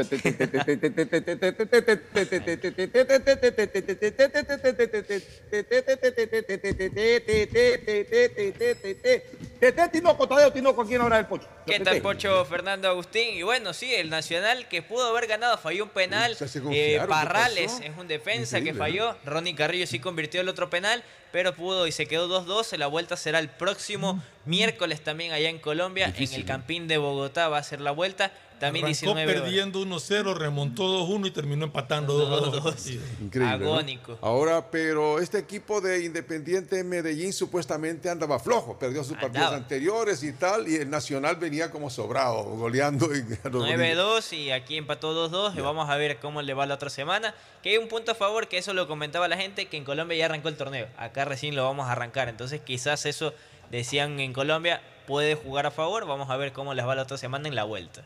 Bueno. Así que la expectativa. Y los millos hoy. ¿Ah? Los millos hoy. Hoy, Universidad Católica versus Millonarios. ¿A qué hora es el partido? Ese también es a las 19, a las 17 horas. 17 horas. Perdón, corrijo, partidazo. este sí es 19. 19. 19 horas, el de ayer fue 17 horas. Este es equipo más duro, los millos. Este es más duro y también se juega en el estadio Casablanca. Igual. También en el estadio Casablanca pidieron también Qué alquilar. manera de llover el día del partido de Independiente del Valle, ¿no? Pero se comprobó todo lo que hicieron semanas antes de arreglar el Sí. drenaje, porque si no esa cancha, Funcionó. se acuerdan la final 2021, todo el mundo al ver eso. Pero bueno, ahí está un poco el partido y ya entrando Estamos el viernes. el viernes. Ya viernes, ya. Ya. Cuenca Liga. Cuenca Liga y le cuento que antes de ir Buen con el tema, eh, hasta ayer había dos equipos con inconvenientes para poder iniciar el torneo. Por deudas con los Por jugadores, deudas. ¿no? Sí. El uno es Sociedad Deportiva Aucas, ya se recibió el certificado por parte de la Federación Ecuatoriana de Fútbol. No le debo nada a nadie. Y Emelec, de plata. El Aucas pues se ha ganado plata. pero tenían jugadores que habían salido y no tenían los acuerdos, las Ya. letras de los acuerdos al día. Y el otro era el Club Sport Emelec con Kevin Rivera. ¿Ah, sí? Porque le debían una plata a Centro Deportivo Olmedo por tema de derechos formativos. ¿Y cómo salta más? Porque Kevin Rivera se fue, Se fue a, a Libertad. Libertad. de Loja. Entonces ya cancelaron hace poco el valor de 45 mil dólares que era lo que se debía para poder estar Y le habilitados. toca el partido con libertad. Y le toca el partido justamente con libertad y estar habilitados y poder Donde empezar el torneo. tres juga- exjugadores de Melec. Tres exjugadores, Dixon Vera, Kevin Arroyo, Kevin Rivera, perdón, Y el Roberto jugo- Garcés. y Roberto Garcés. Ahí son los tres jugadores que vienen con libertad de Loja el día domingo en el último partido de la jornada. Siete de la noche. 7 de la noche en el Y estadio. lo Cap. otro, si el Tigre va el Tigre, porque ahora todos los días que se arregla y necesitamos ya el 5 presentar una lista de jugadores. Eso es lo que él mismo decía. Sí. Está la, a la expectativa qué mismo va a pasar con el cuerpo técnico de Ecuador, pero hay un poco en Liga Pro. Ya Aucas y Emelec, que los últimos que faltaban, tienen su plantilla al día y están habilitados por Liga O sea, ya están todos los equipos habilitados. Todos habilitados. Ninguna sorpresa como ocurrió hace un año cuando empezó Porque se hablaba incluso de cinco equipos, no de dos. Cinco de equipos, cinco equipos. se llegó a hablar, pero después disminuyeron a dos, que eran Sociedad Deportiva Aucas y Emelec. Aucas ya tenía el Bueno, certificado. el empate de ayer, el, el empate, el empate de ayer del Nacional lo complica un poco para el partido de vuelta, aunque en Medellín, sí que. Nacional no va a tener ningún inconveniente en jugar ahí en Medellín. Nacional no se ha caracterizado por tener grandes actuaciones históricas fuera del país, más allá de la gran goleada de este equipo boliviano, que realmente era más malo que, mandado a hacer. Ya el Deportivo Independiente de Medellín es otra cosa. Eh, complicado, pero a ver, ya no hay este tema de goles de visitantes ni nada. Nacional con un empate forza penaltis y con, eh, obviamente, con una victoria clasifica directamente. Lo que debe evitar es perder, eh, lo que debe tratar de evitar es perder el partido porque ahí queda fuera de la Copa Libertadores de América. Vámonos a una nueva pausa y retornamos con Liga Pro. Recordar los partidos. Mañana arranca la Liga Pro. Al fin, Dios mío. Al fin. Arranca la bendita Liga Pro. Y con una novedad al corto se la digo. Bueno. El siguiente es un espacio publicitario apto para todo público. Si querías que este 2023 te sorprenda, prepárate, porque llegó la promo del año de Banco del Pacífico. Ahora por cada 25 dólares de ahorro programado, estas participan por premios increíbles cada mes. ¿Escuchaste bien? Puedes ahorrar y ganar todo el año. En marzo empieza a ahorrar y participa por un increíble viaje a las Islas Galápagos. Banco del Pacífico. Estas semillas que ya no son una promesa sino una realidad nos ayudarán a mejorar nuestros cultivos. Este trabajo duro está en manos de agricultores como Erwin Chávez. Producir con calidad es alimentar el futuro a base de entrega y esfuerzo. Desde la prefectura honramos la palabra con la entrega de miles y miles de semillas de arroz y maíz certificadas. En Guayas, el progreso y desarrollo. Ban Susana González, Pedagogía, diseño, medicina, arquitectura, comercio, turismo, nutrición, literatura, computación, psicología, trabajo social, electricidad, agronomía, animación digital. La verdad es que tenemos tantas carreras que ofrecerte que no nos alcanzan en esta cuña. Ven a la Feria de Estudios de la UCSG y descúbrelas todas. Te esperamos este 5 de agosto, de 8 a 17 horas, en la avenida Carlos Julio Arosemena, kilómetro 1 y medio. Tenemos muchas sorpresas y beneficios para ti. Universidad Católica de Santiago de Guayaquil. Nuevas historias, nuevos líderes. Ay, amor, hace demasiado calor. Préndete el aire. Cuando se va la luz, tu vida se detiene. Evita los cortes pagando tu planilla en nuestra app o visitando nuestras oficinas. Con CENEL EP, tu vida sigue. Gobierno del Encuentro. Guillermo Lazo, presidente. 593.es Mejor jugada siempre será divertirte con Bet593. Pronósticos deportivos y juegos en línea. Regístrate ahora en Bet593.es y recibe un bono de hasta 300 dólares para que empieces a pronosticar. Bet593, sponsor oficial de la Federación Ecuatoriana de Tenis, con el respaldo de Lotería Nacional. 593.es Lo viven ellos, lo juegas tú. Aplican condiciones y restricciones. Cansado de ver a la gente morir víctima del exceso de velocidad. A mayor velocidad, peores son las consecuencias. De todos los traumas que sufrió Mariana, la fractura de cráneo la dejó con pocas posibilidades de sobrevivir. La situación pudo ser diferente. Al mantenerse por debajo del límite de velocidad, el conductor podría detenerse a tiempo y Mariana estaría con vida. La velocidad mata. Respeta el límite. Un mensaje de la Agencia de Tránsito y Movilidad de Guayaquil con el apoyo de Bloomberg Hola, Philanthropy. vengo del futuro a contarte cómo será. Todo estará cerca. Pista de aterrizaje de drones a tu disposición. En las noches, shows de fuentes de agua y luces desde tu balcón. Todo digital y la seguridad estará controlada por reconocimiento facial. Oye, oye, ¿tú estás hablando de Aqua Gardens? Eh, sí, amiga. es que acabo de venir de ahí. Descubre una ciudad para el futuro en Los Ceibos. Aqua Gardens, un proyecto con el respaldo de Pronovis y Coloncorp. Visita aquagardens.es. Después de un accidente de tránsito, cada minuto es crucial para las víctimas. Por eso, usa tu celular para solicitar ayuda. Siempre cede el paso a los bomberos. Si existe una herida externa, ejerce presión para evitar la hemorragia. En caso de lesiones graves, espera la asistencia de paramédicos o personal de rescate. Cuida tu vida, conduce con precaución y actúa a tiempo. La prevención es la clave. Este es un mensaje del benemérito Cuerpo de Bomberos de Guayaquil. Aunque aún no se construye el nuevo aeropuerto, ya hemos transformado con obras la vida de las familias en su área de influencia. No tienes idea cómo aumentó la calidad de vida con las plantas de tratamiento de aguas servidas y alcantarillado, mejorando la salud con plantas de agua potable. Se han llenado de alegría con nuevos parques y canchas deportivas y reactivamos el comercio con nuevos caminos. Con obras de primera, Guayaquil ya tiene un nuevo polo de desarrollo, autoridad aeroportuaria y alcaldía de Guayaquil. Ay, amiga, te cuento que estaba viendo la serie en mi cuarto, pero ya tenía que salir a trabajar y la curiosidad me mataba. Así que la terminé dentro del bus. Y no sabes, se me escapó un grito delante de todos. Tienes que verla donde sea. Claro Video y HBO Max vienen incluidos en tu plan de internet de fibra óptica de Claro para que mires tus series y pelis en cualquier lugar. Contrata ahora tu plan con más velocidad desde 25 dólares masiva al mes llamando al 505 mil. Claro, por ti y para ti. Más información en claro.com.es. ¡Feliz aniversario, CNT! Cumplimos 14 años conectando a los ecuatorianos. Gracias por impulsarnos y comprometernos a crecer de manera transparente, eficiente, innovadora y socialmente rentable. Nuestro objetivo de llegar a cada rincón del país nos fortalece a diario, brindando la mejor experiencia en servicios y productos de vanguardia. Trabajamos para ser líder en telecomunicaciones, por ustedes y para ustedes. Sigamos creciendo juntos, fuertes y seguros. La CNT está comprometida con la rentabilidad social que transforma la manera de vivir de los ecuatorianos. Contáctanos para más información al 1-800-100-100. Atención al cliente. Asterisco 611, operador CNT. CNT Corporativo, arroba cnt.gov.es.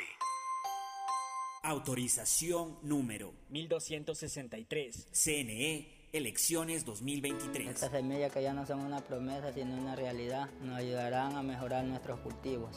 Este trabajo duro está en manos de agricultores como Erwin Chávez. Producir con calidad es alimentar el futuro a base de entrega y esfuerzo.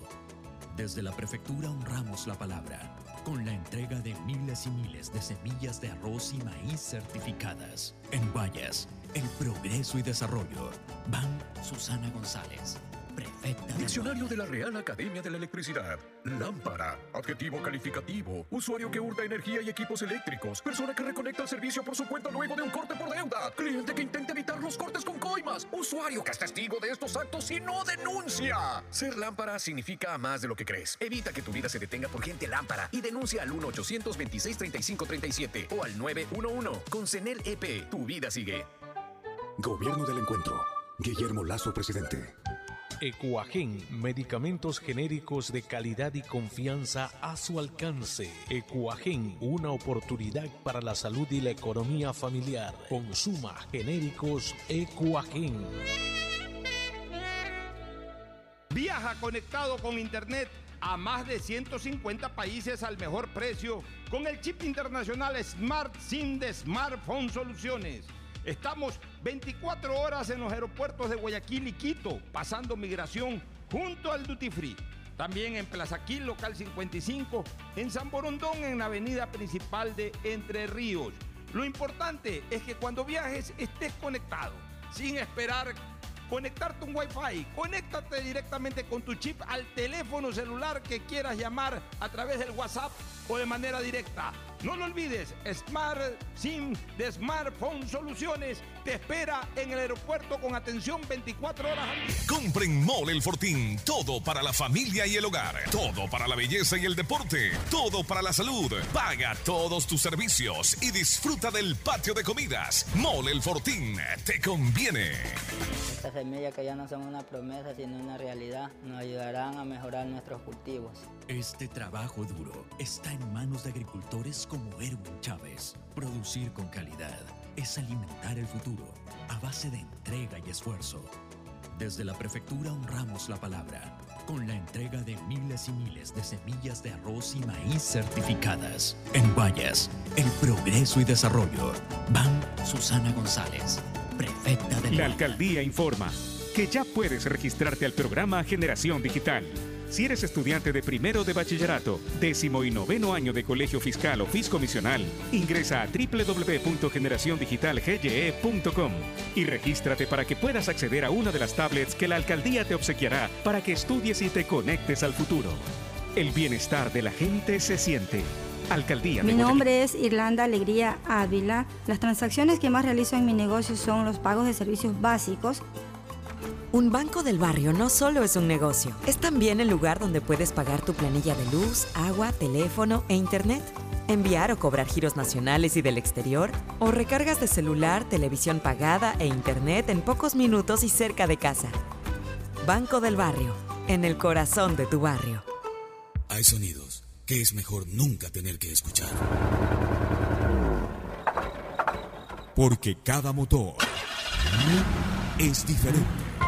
Desde hace 104 años, Lubricantes Gulf mantiene la más alta tecnología y calidad en línea de aceites para motores a diésel y gasolina. Está hecho con una fórmula especial para dar excelente protección a todo tipo de motores, evitando el desgaste prematuro de pistones, anillos y árbol de levas, ayudando a mantener limpio el motor y libre de depósitos que se forman por las altas o bajas temperaturas. Dele a su motor lo que se merece.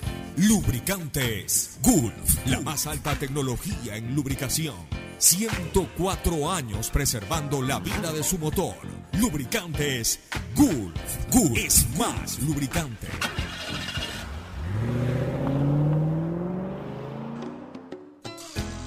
Fin del espacio publicitario. Usted está escuchando un programa de opinión, categoría O, apto para todo público. Muy bien, retornamos ya en la parte final del programa. Vamos a recordar los partidos de la Liga Pro, por favor. eh, eh, la Antes jornada- de la eso, jornada decirle que hace pocos minutos ya renovó Javier Burray con Barcelona tres años más. Tres y, años. y a mediados de Qué buena, temporada va a estar eh, ya su nacionalidad ecuatoriana, manifestó el arquero argentino en rueda de prensa hace pocos minutos. Y por otra parte, ¿se acuerdan del árbitro Marlon Vera? Claro. El polémico, descendido de categoría, solo va a pitar Serie B en el 2023, manifestó Jofre Paredes, es el, el que maneja el gremio arbitral. Sancionado, entonces. Sancionado y solo Serie B, nada de Serie A en este 2023. Pero bueno. Oiga, a Diga. propósito de Burray y de los extranjeros, puse un Twitter que parece que ha tenido mucha repercusión. Esto es tan fácil como los matemáticos Fernando Tete y Agustín Guevara. Una plantilla más o menos tiene jugadores que utilizan el año 24 jugadores. Puede tener un poco más con juveniles y todo. Hablemos que 24 jugadores son los que le dan la vuelta en un campeonato a, a un equipo de fútbol. De los 24, 8 es el 33.3%. El otro 66% es de jugadores ecuatorianos. Si a la cancha entran 11, ¿quiénes entran? Los mejores. O sea, hay el doble de ecuatorianos que de extranjeros.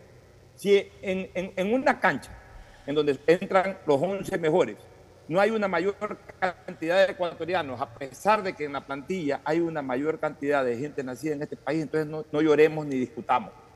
A la cancha se entra por calidad, no con la cédula de identidad. Si el equipo de Independiente del Valle paró a 7, 8 jugadores extranjeros en el partido contra Flamengo y le ganó, es porque esos 8 extranjeros son mejores que los otros jugadores ecuatorianos que tiene el Independiente. Los clubes tienen que poner a lo mejor en la cancha y los clubes responden por los clubes. Los, los clubes no tienen por qué estar pendientes o planificando su trabajo en base a formar jugadores para la selección ecuatoriana.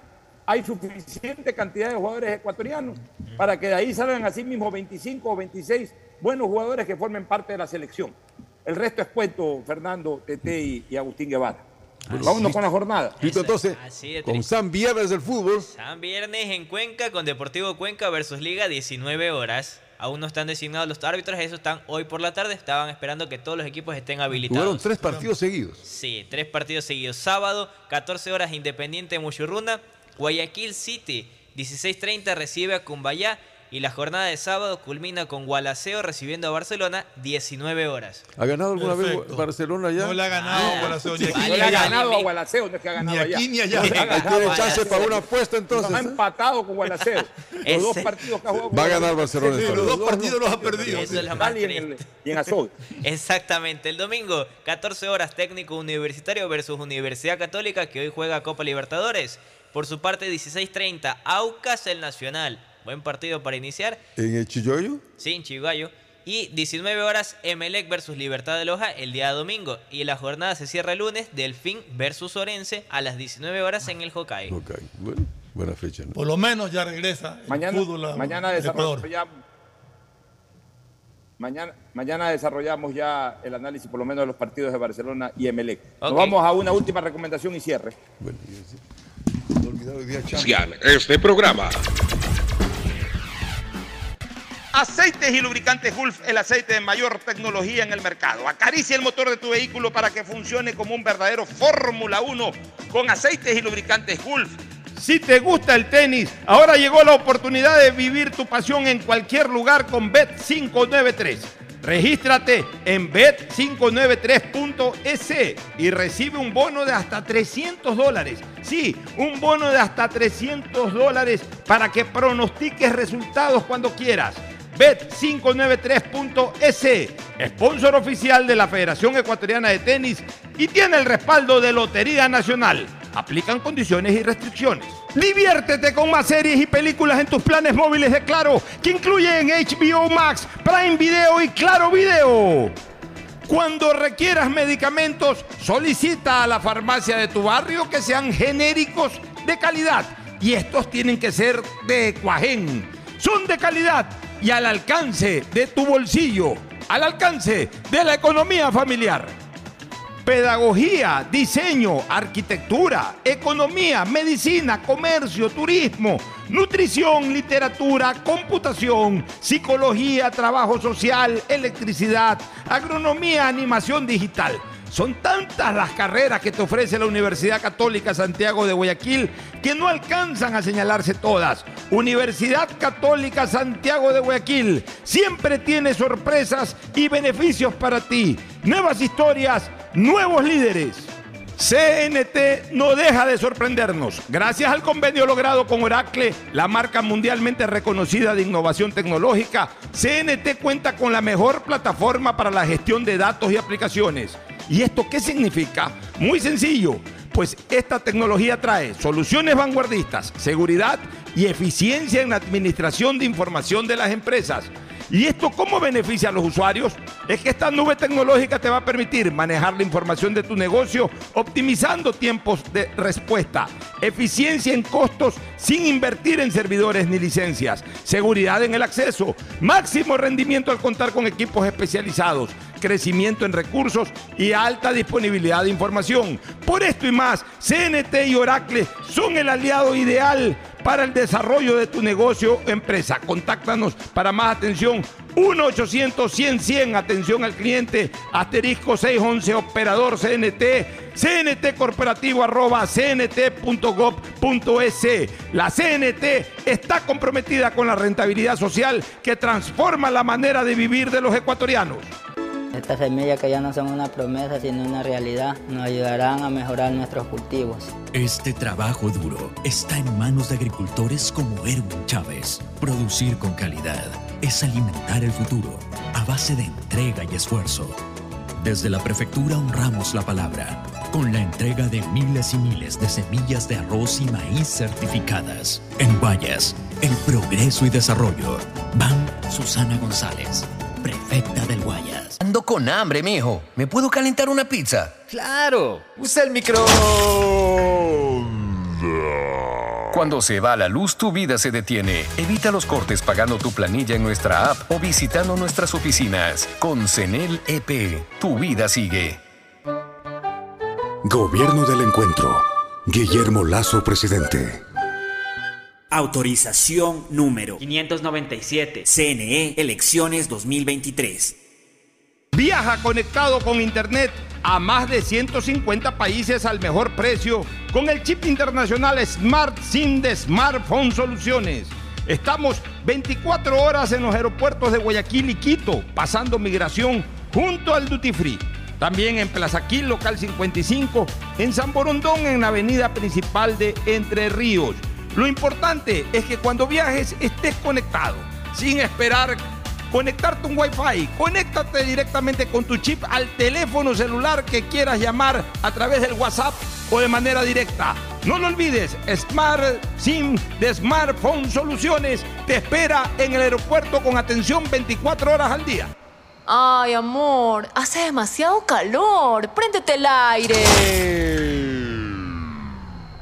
Cuando se va la luz, tu vida se detiene. Evita los cortes pagando tu planilla en nuestra app o visitando nuestras oficinas. Con CENEL EP, tu vida sigue.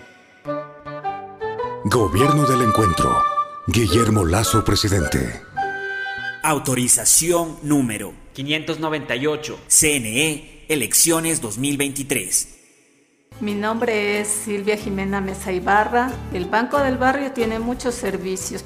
Entre los que más podemos destacar es el de los giros locales e internacionales.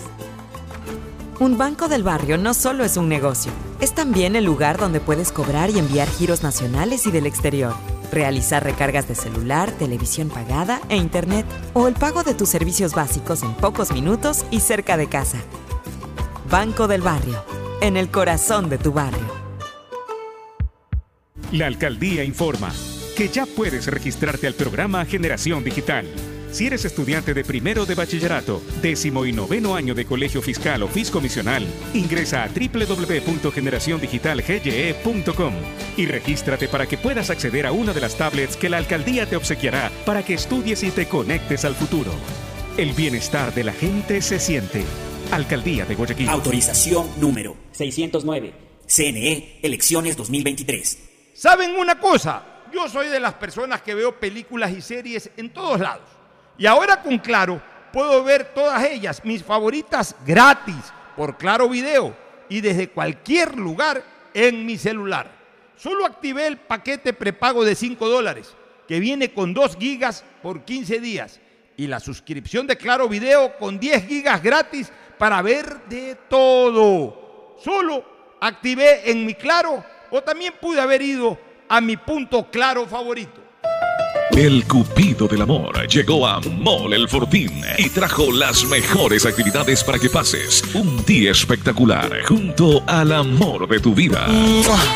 Ven a Mall El Fortín este 14 de febrero y cántale el amor para ganarte una de las seis cenas románticas en un hotel 5 estrellas. Además, visita nuestro fabuloso Photobook del Amor. No lo olvides, este 14 de febrero en Mall El Fortín, pásala con el amor de tu vida y llévate fabulosos premios. El amor de mi vida. Estas semillas que ya no son una promesa sino una realidad nos ayudarán a mejorar nuestros cultivos. Este trabajo duro está en manos de agricultores como Erwin Chávez. Producir con calidad es alimentar el futuro a base de entrega y esfuerzo. Desde la prefectura honramos la palabra con la entrega de miles y miles de semillas de arroz y maíz certificadas. En Guayas, el progreso y desarrollo. Van Susana González, prefecta del Guayas. Si querías que este 2023 te sorprenda, prepárate, porque llegó la promo del año de Banco del Pacífico. Ahora por cada 25 dólares de ahorro programado, estas participan por premios increíbles cada mes. ¿Escuchaste bien? Puedes ahorrar y ganar todo el año. En marzo empieza a ahorrar y participa por un increíble viaje a las Islas Galápagos. Banco del Pacífico. Estamos en Estamos